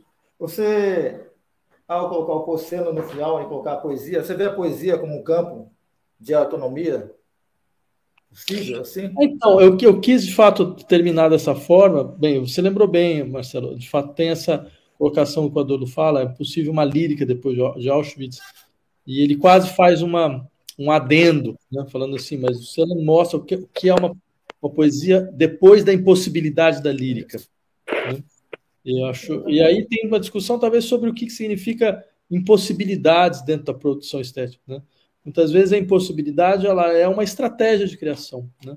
Dizer, se ela utiliza a língua na sua, na sua impossibilidade de expressão, quer dizer, ele é obrigado a reconstruir a língua no sentido mais forte do termo, ele reconstrói, inclusive do ponto de vista mesmo da, da, da ele constrói palavras, ele quebra a, a, a, as dinâmicas da, do verso, a sua, palavra, a sua poesia não tem verso, né?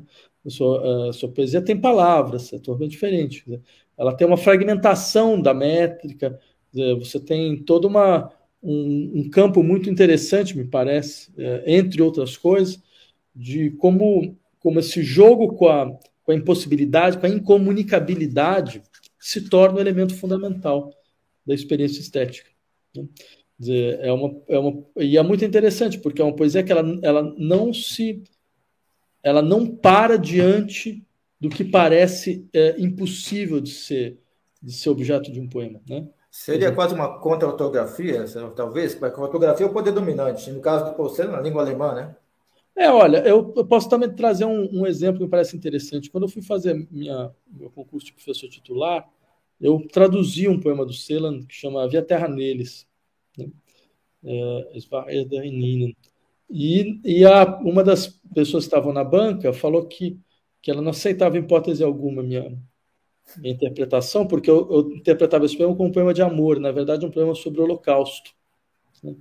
Eu levei um susto, falei, cara, o sujeito que confunde o Holocausto com amor deve ter um problema grave, né? né? Mas depois eu parei, eu parei e pensei, falei, não, não, mas isso é o elemento realmente impressionante do poema.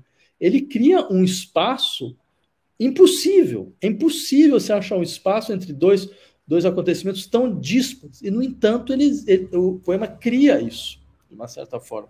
Então, isso mostra, entre outras coisas, me parece, uma série de estratégias interessantes de criação, dentro de um horizonte onde você, você não pode mais admitir a ilusão de que a língua ela possa trazer algum apaziguamento na sua força de nomeação. Né? Eu acho que ele, ele, ele é um exemplo interessante nesse sentido. Nós estamos nesse lugar do Sela um pouco, nesse lugar em que a língua tem que. Nós temos que sair um pouco da língua, né? Criar uma espécie é. de contra-autonomia hoje, política, estética, em vários níveis. É, eu acho que ele é um contemporâneo nosso. Eu também teria essa leitura. Ó, Aracati, Aracati e GAP, para a gente fechar, ó. Uns 10, 9 minutos. Não, vamos continuar ah. depois. O fato de vai ter que sair, mas acho legal a gente também continuar mais um pouco, para não, não corte. Mais tarde você consegue voltar ou já vai embora? Eu vou precisar, eu, eu, preciso, eu tenho um compromisso familiar que não tem como não ir. Vai ser um. Eu tenho que sair às nove e meia mesmo. A gente continua mais um pouco, né? Mas Dani Aracati. Eu estou aqui participando, ouvindo pelo YouTube e, e entrar. Espero que dê para fazer. A... Eu tenho duas questões aqui que eu queria trazer.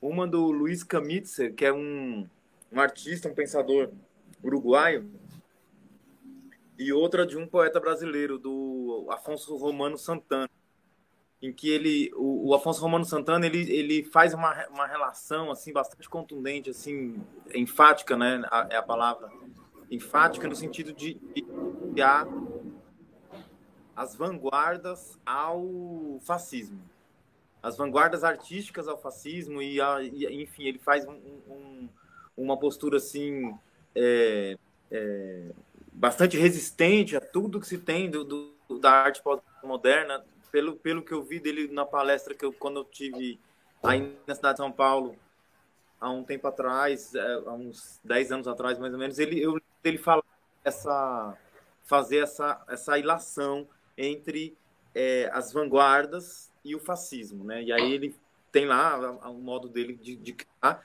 que serve como argumento dele a arte contemporânea, a poesia contemporânea, tudo que é é, contemporâneo nesse sentido. E, e aí, então, queria trazer um pouco dessa, dessa preocupação dele, discutir um pouco isso. E a outra questão do Luiz Camitz é que ele escreveu um. Naquele, naquele compilado do livro da Glória Ferreira, que é. Como é que é? É, é escrito de. Deixa eu ver aqui. É,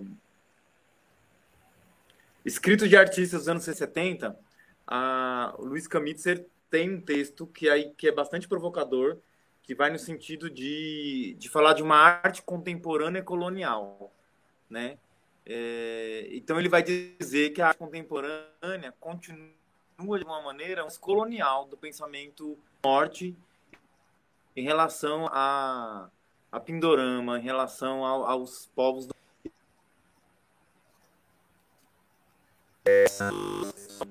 Ixi, caiu. Alguma coisa Pedro?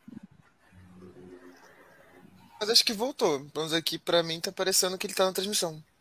É, mas a gente não tá ouvindo ele. Sim.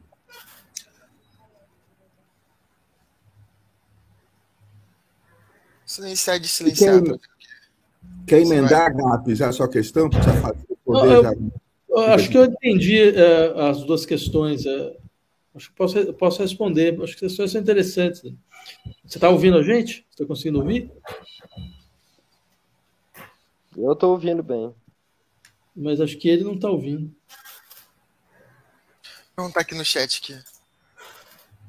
Ele está escutando pelo YouTube também. Acho que ele consegue pegar. É? Tá ouvindo, tá ouvindo, eu dei um sinal. Ah, maravilha, então tá. Eu diria o seguinte: primeiro, eu, eu não conheço o contexto dessa formação do Afonso Manso Santana sobre vanguardas do fascismo. Né? Uh, se for isso mesmo, eu acho até muito temerário fazer uma afirmação dessa natureza, porque acho que historicamente ela não, ela não, ela não é correta. Né? Dizer, é que você tenha setores das vanguardas que, uh, que tiveram, uh, não só um flerte com o fascismo, mas tiveram de fato um tipo de estética que era totalmente apropriada ao fascismo, é uma coisa. Né? Desde Arza Pound, os futuristas, no Brasil eu tinha falado do integralismo, mas se você condenar a vanguarda como fascista em definição, eu acho que isso é uma maneira simplesmente de você colocar toda, todo o desejo de ruptura, que é próprio das vanguardas, como se fosse alguma coisa da ordem do reacionário. E, é, e o que não é, não é correto. Quer dizer, você tem. Vamos pegar, você tem as vanguardas russas, soviéticas. O que, que elas têm de fascismo? Tem nada, absolutamente nada. Muito pelo contrário. Certo? Elas são frutos de um processo de uma revolução popular, de baixo para cima. Tanto é assim que quando a revolução ela se burocratiza, a primeira coisa que você faz é botar os artistas para fora. Né? Você coloca, você impede que eles continuem produzindo. A história do que, que, que o Mayakovsky tem de fascista? Eu não consigo sequer imaginar alguma coisa que tem algum tipo de proximidade. Muito pelo contrário, ele é, eu diria que é, é, o, é, o, que permite uma vida não fascista, né? no sentido mais forte do termo, meu ver. Né? Então, é, porque de fato, por exemplo, eu entendo, tá, posso até imaginar de onde vem uma coisa dessa. O Danto, por exemplo, vai falar do modernismo como um desejo de purificação, e essa purificação ela vai, ela vai ter algum tipo de, de abertura para certos discursos políticos, totalitários, autoritários, mas esse tipo de leitura é um tipo de leitura, é, mais uma vez, historicamente equivocado. É isso que você está combatendo no livro, né? É, é isso que eu quis combater.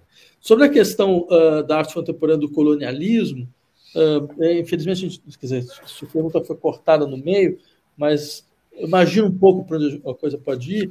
Eu diria que, bem, também uh, você tem eu, eu, não, eu não, não trabalharia, trabalharia a arte contemporânea como um conjunto homogêneo nesse sentido. Né?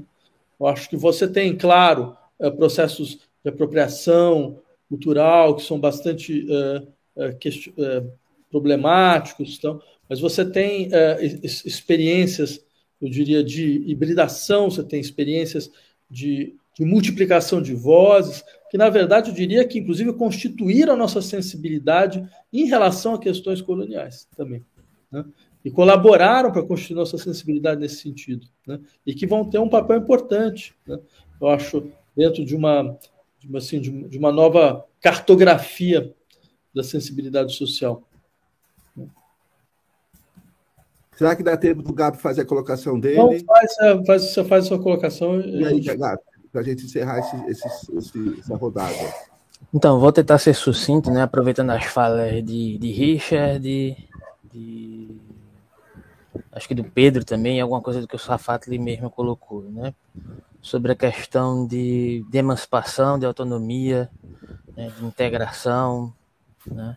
heteronomia sem servidão. Vou, e, e, o que o próprio Matheus também falou, né? Colocando a problematização acerca da perspectiva hegeliana como uma certa introjeção de uma determinada intersubjetividade, né? Porque vou fazer algumas questões, algumas colocações aqui, como perguntas retóricas, para que o Safato possa encerrar e comentar aqui, porque eu não vou ter tempo para desdobrar, né? Mas é o seguinte, por que, que eu devo olhar para Hegel, né, para pensar uma, uma, perspectiva dialética, se isso já estava presente, digamos assim, numa cultura é, africana? Não olhando como um sentido de origem, mas pensando em sentidos de possibilidades né, que poderiam ser reverberadas como existentes epistemologicamente falando, né, se não houver, não, não, tivesse havido um projeto de apagamento dessas histórias em um determinado sentido, né? É porque não falar de uma perspectiva dialética africana, né? Porque olhar para Hegel, porque olhar para Derrida, porque olhar para esses pensadores que de certa maneira, é, por mais que sejam pensadores importantes, já que eu não estou descartando é, a importância desses pensadores para pensar uma, uma, uma, outra maneira de ser, no sentido estético, no sentido político, no sentido amplo de uma, de uma conjectura de subjetividade e de uma conjectura de, de coletividade, né? É, em, em, que medida, né, de fato, a perspectiva dialética hegeliana ela é realmente transgressora o suficiente ou as apropriações que foram feitas da dialética hegeliana, seja ela na perspectiva de Adorno e afins, né?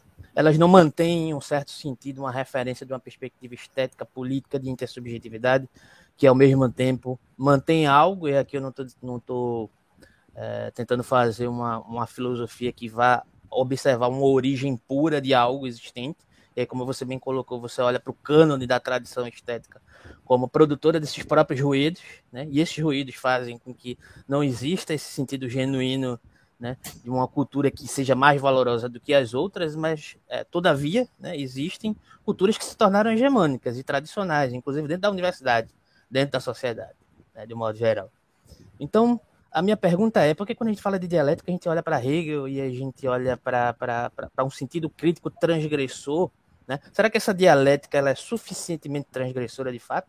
Né? Quando ela cria um projeto a partir, inclusive, da fenomenologia do espírito, que não deixa espaço para uma para uma explicitação que não seja mediada por um certo tipo de racionalidade, né? será que a gente está criando novas possibilidades é, de uma ruptura estética, de fato, né? para uma criação de outros modos de existir que coloquem, de fato, essa, essa digamos assim, essa possibilidade, né?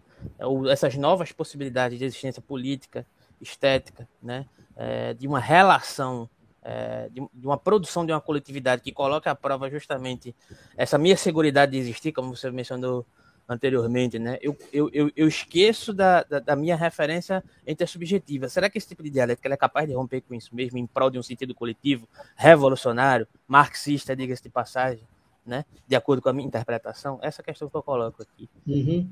Tá. Foi bastante claro.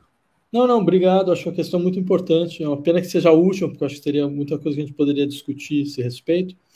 Mas eu, eu diria, eu diria duas coisas. A primeira delas é a seguinte: uh, primeiro, uh, eu traria uma, uma história que me parece interessante. Quando eu era estudante de filosofia, eu lembro ter perguntado a um professor, naquele momento, por que a gente não estuda filosofia africana, filosofia indiana, filosofia chinesa, filosofia indígena? Ele falou, olhou para mim e falou: uma razão muito simples, que não existe. Não tem. Né? Ou seja, tem mito, não tem razão. Né? E eu nunca esqueci disso, né? porque para mim era uma, era uma violência extrema, porque eu me perguntava bem o que ele conhecia dessas, dessas tradições de pensamento para poder chegar nessa conclusão. Né? Uh, e, de fato, eu, uh, diria, eu continuo exatamente nessa posição. Quer dizer, eu diria, uh, quando você pergunta por que, que a gente tem que ler Hegel não pode, por exemplo, pensar numa dialética africana, eu falei, por que não? Eu não, não vejo qual a razão para não. Eu acho que o que acontece é que dentro no, da nossa universidade hoje, e aí eu acho que seria importante lembrar disso, quer dizer, nossa formação faz com que quantas pessoas conhecem línguas africanas? Mesmo aqueles que lê, filosofias africanas, quantos conhecem línguas africanas? Quantos, quantos viveram lá? Por, é, no sentido, por exemplo, se você quer conhecer uma tradição, você tem que ir no lugar, você tem que ver, você tem que entender como as coisas permaneceram e como elas e, e, e, quais são as suas, as suas, consequências. Quer dizer, a gente não tem ainda esse tipo de formação. Né? Ela é muito deficitária. O que acaba, muitas vezes, é o sujeito indo atrás de uma bibliografia norte-americana que foi decidida dentro das universidades anglo-saxãs, como se ele estivesse descobrindo alguma coisa de uma matriz uh, recalcada de pensamento. Isso é muito ruim, eu diria. Né? Não me parece a coisa adequada.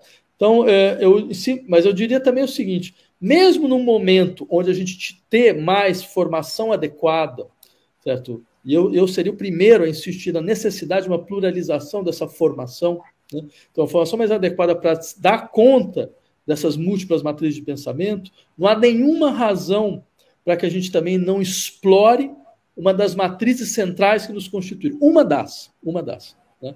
que não é, não é a única, você tem toda a razão, certo? Não é a, a, a, absolutamente necessária, mas é uma das. E ela tem uma, uma função importante. Isso é um, é um lado, diria, genérico, que não vale só para o Hegel, vale para toda a história da filosofia ocidental, meu ver, né?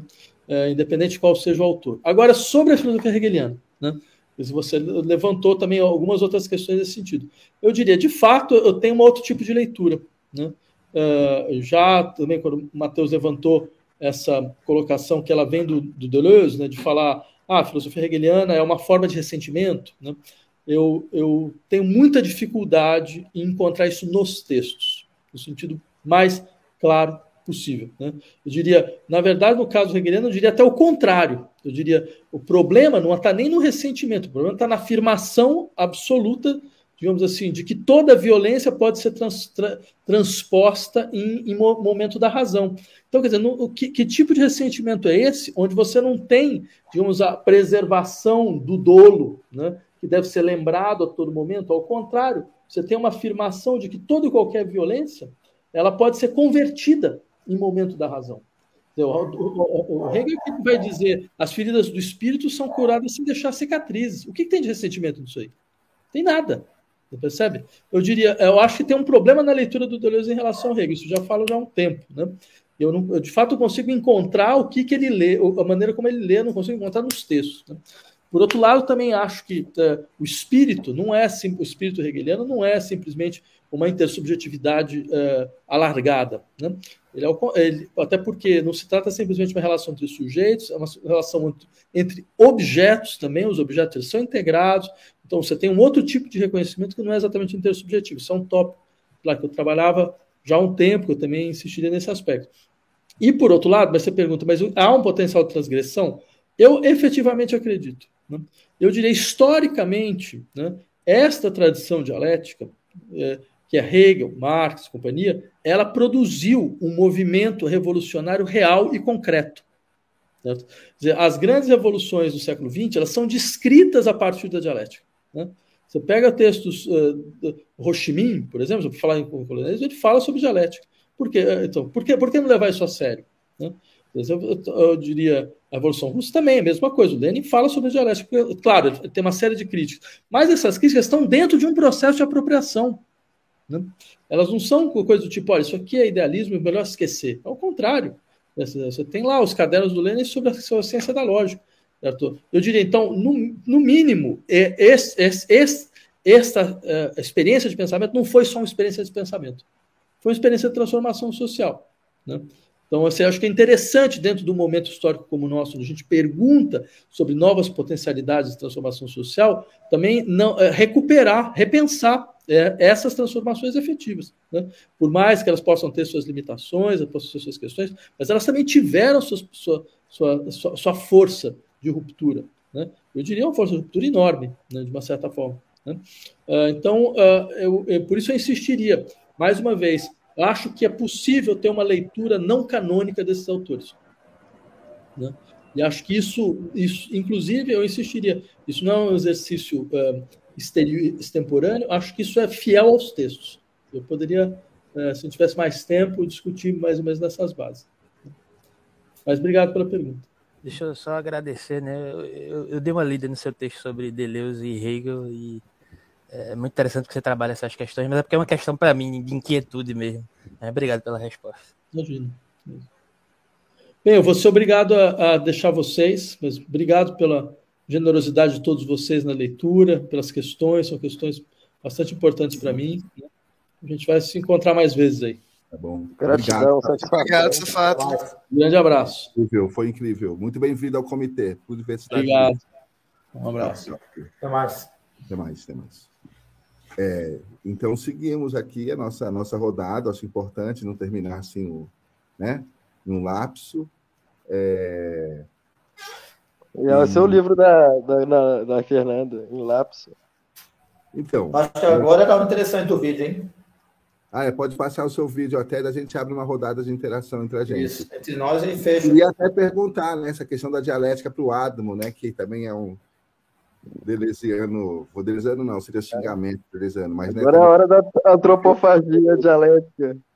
A, a, única coisa aqui, a única coisa do pensamento forte aqui é a escola de samba. Deleuze, que porra é Deleuze? Perto da escola de samba. Eu quero ir lá no. Conhecer lá a escola do Richard lá, pô. Esses, esses Mas assim, esses aí de quinta. Eu quero saber da Mangueira, quero saber do Império Serrano, do pessoal do. Olha o Richard escondendo na cara. Ó, Richard, ó. Aqui, ó. Aí, malandro. Olha aqui. Oh, vou lá, hein? Vou tocar Olha só, vamos, vamos verificar se está saindo o áudio, tá? Eu vou botar aqui na apresentação. É aquele TikTok, é... eu tô fazendo um filme lá. Ah, porque no YouTube deu certo, não sabemos se vai dar certo no TikTok. Então, vamos me manda mensagem no chat ver. se vai. Qual é a capacidade de, de ruptura do TikTok? É verdade.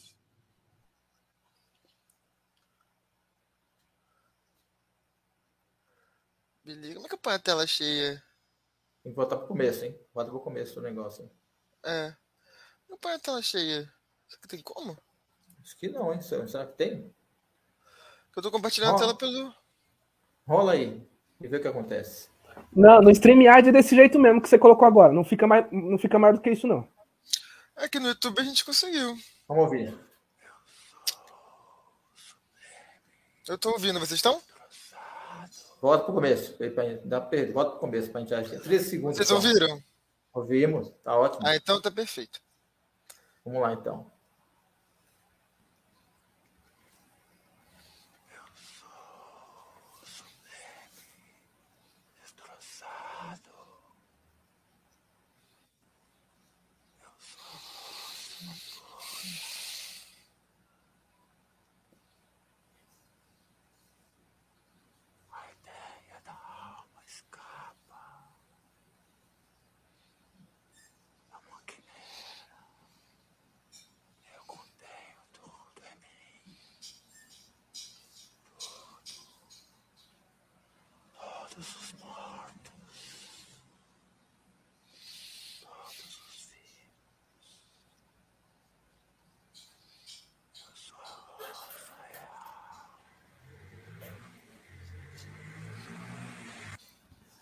Quiser pode ir lá. Estou fazendo esse filme no TikTok lá.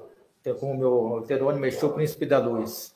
A, a, ideia do sublime que está no livro do Safate, né? Que eu acho uma, eu coloquei, eu sou o sublime destroçado, porque a rosa, né? Eu acho que a gente via muito ir para esse campo poemático, esse campo da performance. Faltou isso na nossa conversa, né? A gente ficou no, no campo assim da, das teorias, discutindo conceitos e teorias. Talvez no próximo momento, né? A gente faça todas as performances. O Pedro falou do poema, né? Mas aí eu queria colocar isso, ele coloca o sublime. Fala um pouquinho sobre isso também, Pedro, para a gente encerrar com essa ideia do sublime que aparece no livro.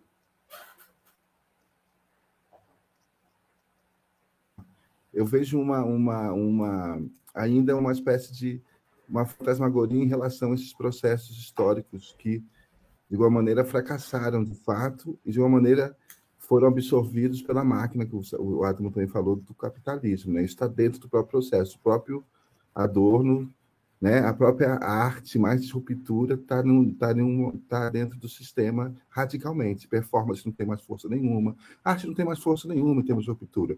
É integralismo direto. Ainda mais essas que se reproduzem dentro desse sistema das vanguardas, da história.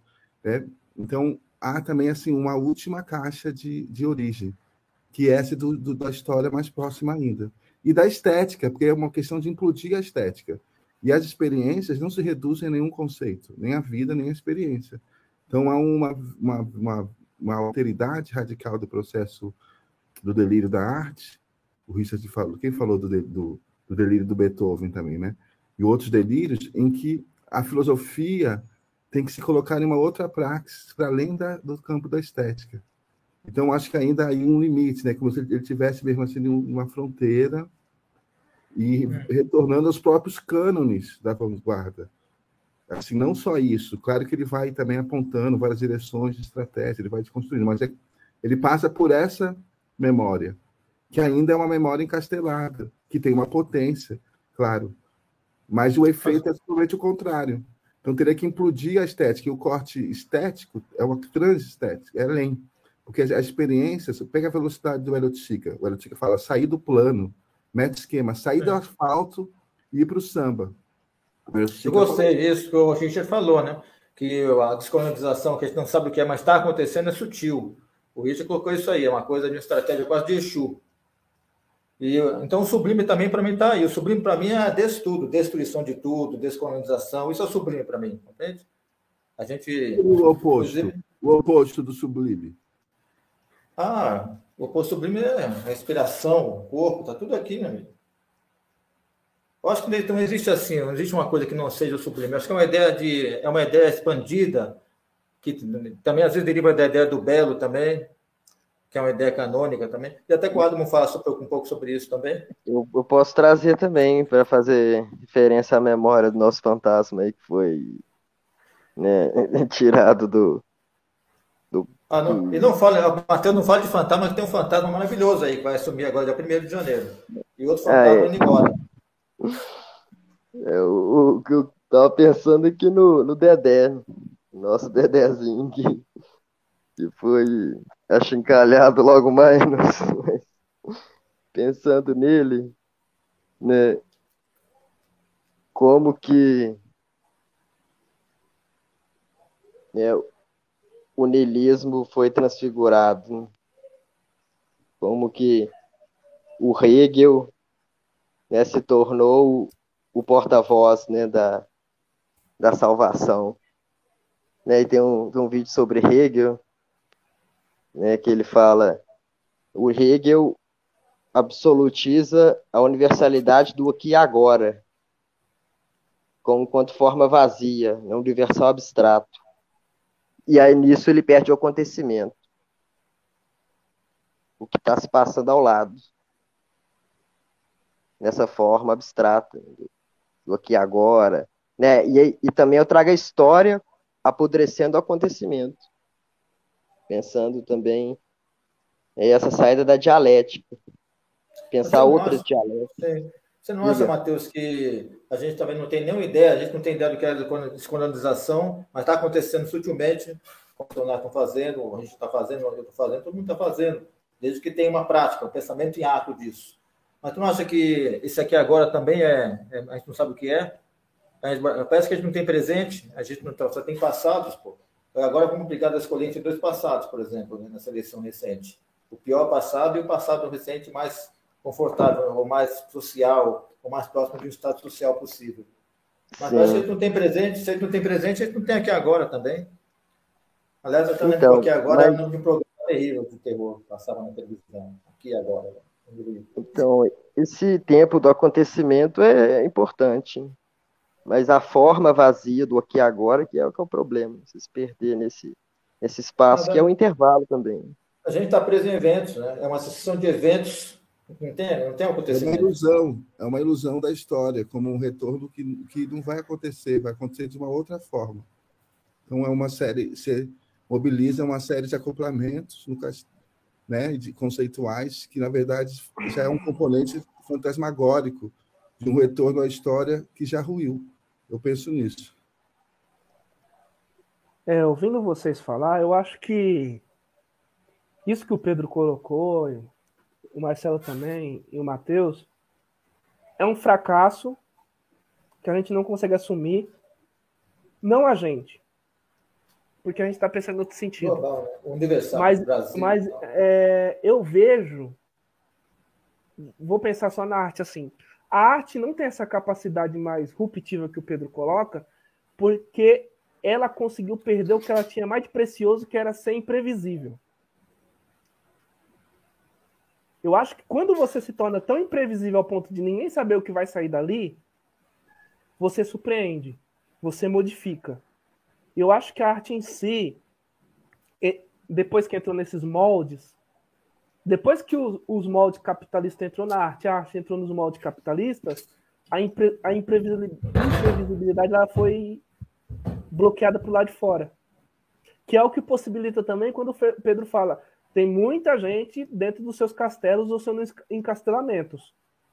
E aí é muito louco isso quando o Pedro fala que tem muita gente do seu, dentro dos seus castelos e dentro dos seus encastelamentos, que as biografias, as leituras que vão chegar dentro desse castelo, quase sempre nunca caminham para imprevisão, mas sempre para manutenção do status quo. Logo, a arte não, não é ruptiva, logo não é potência, logo, tipo, é qualquer coisa. Ainda mais quando ela se inspira nesse cânone, né? Nesse cânone. É, é, exato. A gente fala dos fazedores de arte, os grupos de arte, os grupos artísticos, onde já aconteceu também uma replicação, uma mímese da, do papo de conciliação, a conciliação violenta que acontece na arte. Eles têm um discurso, às vezes, de ruptura, mas a prática é neoliberal, a gente sabe disso. Né? Exato. Até... Talvez a questão toda seja a gente chegar nas, nas fontes, né? nem na origem, na fonte mesmo da ruptura, para a gente retomar Aí por isso que eu acho que a performance ainda existe, Pedro. Só que algumas performances é, foram todas entre um campo simbólico, né? Elas não acontecem na. O único performático da política é o Suplicy, por exemplo. Exemplo, o Padre Lancelotti. São as duas performances que a gente está vendo aí, sociopolíticas, psicopolíticas. O resto é só simulação. Ou alegoria, né? A gente está vendo, por exemplo, agora. Né?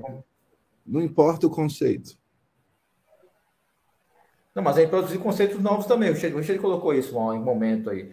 E o Vladimir colocou também a questão da gramática. A gente está, de certa forma, só fazendo assim é, aproximações, conversando, tensionando a ortografia e a gramática sem romper com ela, entendeu? sem criar palavras novas, sem, entendeu?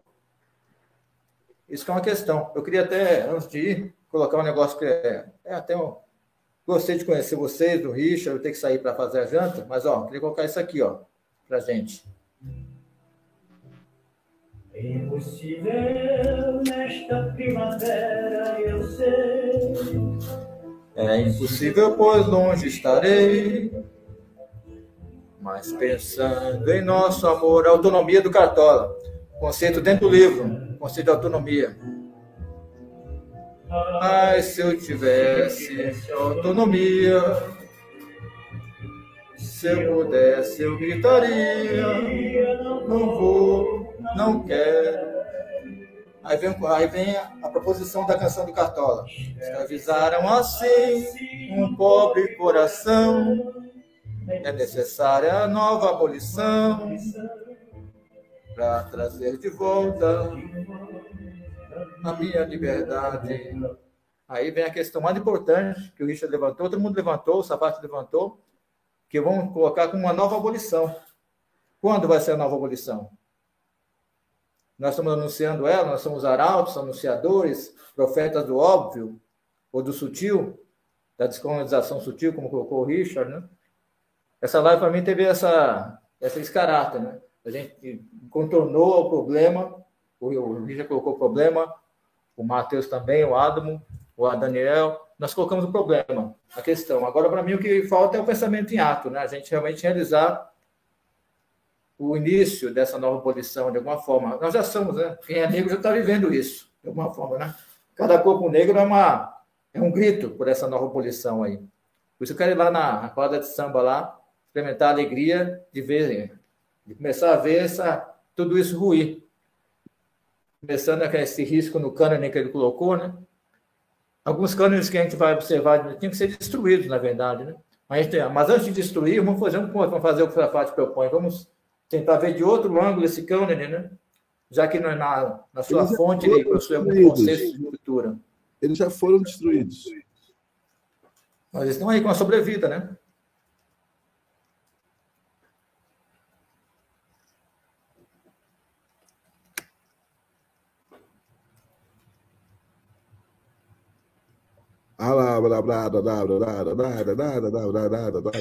Gente, vamos, vamos começando a encerrar, Pedro. A gente tem que ir embora às 10, né? É, eu acho que é 10. É. Eu acho uma experimentação importante também aqui na sequência para poder a gente ganhar uma velocidade. Queria te escutar também, Adamo. Você da filosofia da diferença, como você vê? Questão do Hegel. Eu, eu gostei muito do livro do Safatli. Eu não entendo muito bem de Hegel, mas a princípio todos os hegelianos que eu já conheci respeito disseram que a leitura do Deleuze sobre o Hegel está errada. E o texto do Safatli é bem convincente nesse aspecto. Então, né? Mas eu não sei se realmente Hegel é uma coisa que é estupidamente difícil e ter uma opinião formada assim, sobre isso, sabe? Mas eu acho que, em geral, tipo, o pensamento filosófico, pela sua abertura e falta de objeto, ele tende a ser aberto à apropriação. A maioria dos filósofos dá para tirar alguma coisa de ruptura, né? A maioria, nem todos. Tem uns que realmente é caso perdido. O que não invalida que haja outras fontes, como a estética, como outras epistemologias silenciadas, como bem colocou o Safatli, né? Para que nos permitam pensar também, né? Acho que envolve-se né, desnaturar o, desnaturalizar o cânone, se apropriar do cânone e sair do cânone. Tudo isso pode ir ao mesmo tempo, isso só contribui nesse movimento de, de destruturalização mesmo no que, que a gente considera como pensar e das gramáticas correntes que, né, que governam nossas operações de pensamento e a nossa sensibilidade, né? Sempre com muita precaução, eu diria, né? Porque cada ruptura tem os seus perigos e a gente tem que lidar com eles e assumi-los. Vamos mandar o cano se fuder também. Eu não aguento mais a Europa, cara. Nem existe mais a Europa. Quero ler Laozi, quero ler os africanos, quero ler os egípcios. Não, mas vai dar um trabalho. Olha, sem, Egito, sem o Egito, sem o Egito não haveria Grécia. Exato, então a gente tem que começar a ler em egípcio. Todo especialista em grego, lê em grego. Pois é, Por que não tem ninguém aprendendo egípcio para ler em egípcio? Estou estudando aramaico, estou estudando. Isso é fundamental. Fundamental que alguém pegue e traduza. Língua, né? né? Exato, então que a gente faça, é, a gente faça também contaminações contaminações, contaminações, contaminações dessas línguas, desses saberes antigos. Exatamente. Dentro desse cânone, entendeu? Porque eu acho que é mais interessante Confucian, que é Confúcio, do que Hegel. Mas eu não chegamos nesse ponto de chegar nisso. o problema da É mais acessível, né? Mas filosofia africana é simplesmente, por conta da dinâmica colonial, do silenciamento, é muito difícil. Você falou chega aqui através da tradução de textos de universidades norte-americanas sobre isso. Né? E é necessário, é urgente que vá pessoas lá estudar a filosofia egípcia, traduzir os textos em português para tornar acessível para quem não tem condição, é. tempo, dinheiro de estudar egípcio, né? Assim como o pensamento não, tem ah, e diversos outros. Né? Não, eu sei ah, que você dá o curso, o curso da filosofia da diferença da, da lógica do sentido sobre os paradoxos, a relação do paradoxo com a dialética. No sentido que a dialética também é sempre que depende de um clímax, uma espécie desse desenvolvimento, desse, uma espécie de progresso na negatividade. Então, assim, é uma resultante que eu acho que paralisa mesmo, como uma espécie de, uma, uma projeção messiânica da realidade. Por isso que está sempre diante de um Messias, ou de um Salvador, ou de algum tipo. A mistificação da arte que fracassou em um centro vazio diante da, da do, do, fascismo, ou de, de extrema violência. Esses repertórios todos, eles fazem parte da programação para impedir que as coisas não se transformem. Então, eu queria trazer a imagem do paradoxo também, se você só para aproveitar a sua presença, porque daí a gente pode ir por outra via, se opor à dialética, porque é um problema da estética e da dialética, de estética como disciplina, dialética como pensamento, e uma utopia de uma transformação que é, existem condições concretas. O paradoxo é sublime, o paradoxo é sublime, nós estamos vendo o paradoxo, cada vez com mais força ainda. Né? Eu tô, minha vida é um paradoxo. A vida de um negro, um intelectual negro no Brasil é um paradoxo, né? ele tem que enfrentar o paradoxo. É, não, isso aí estenderia muito a nossa discussão, Pedro, mas aí tem até a marca, é, exatamente. Ela joga. Só o Marcelo tá com fome, imagina eu também. Já Porra, fome de tudo, fome de tudo.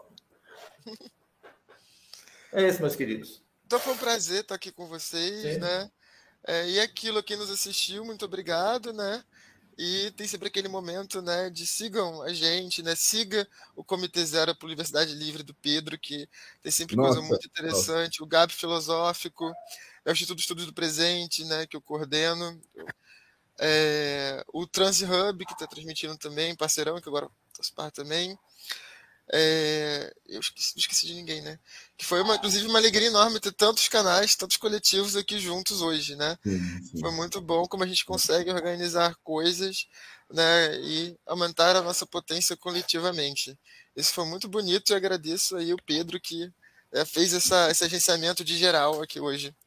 Pô, maravilha. Quero agradecer a todos vocês que estiveram aqui nessa né, jornada de criação do Comitê Zero, da Universidade Livre, e seguimos, né? Seguimos abrindo várias séries simultâneas no Comitê Zero. Vamos ter também uma conversa sobre abrir uma série arte e, e, clínica, né? Outras vamos abrir várias séries e a experimentação vai continuar, né? Universidade Livre em criação. Um beijo para vocês. Raquel não pôde vir. Um beijo para é. ela. Pessoal, pessoal.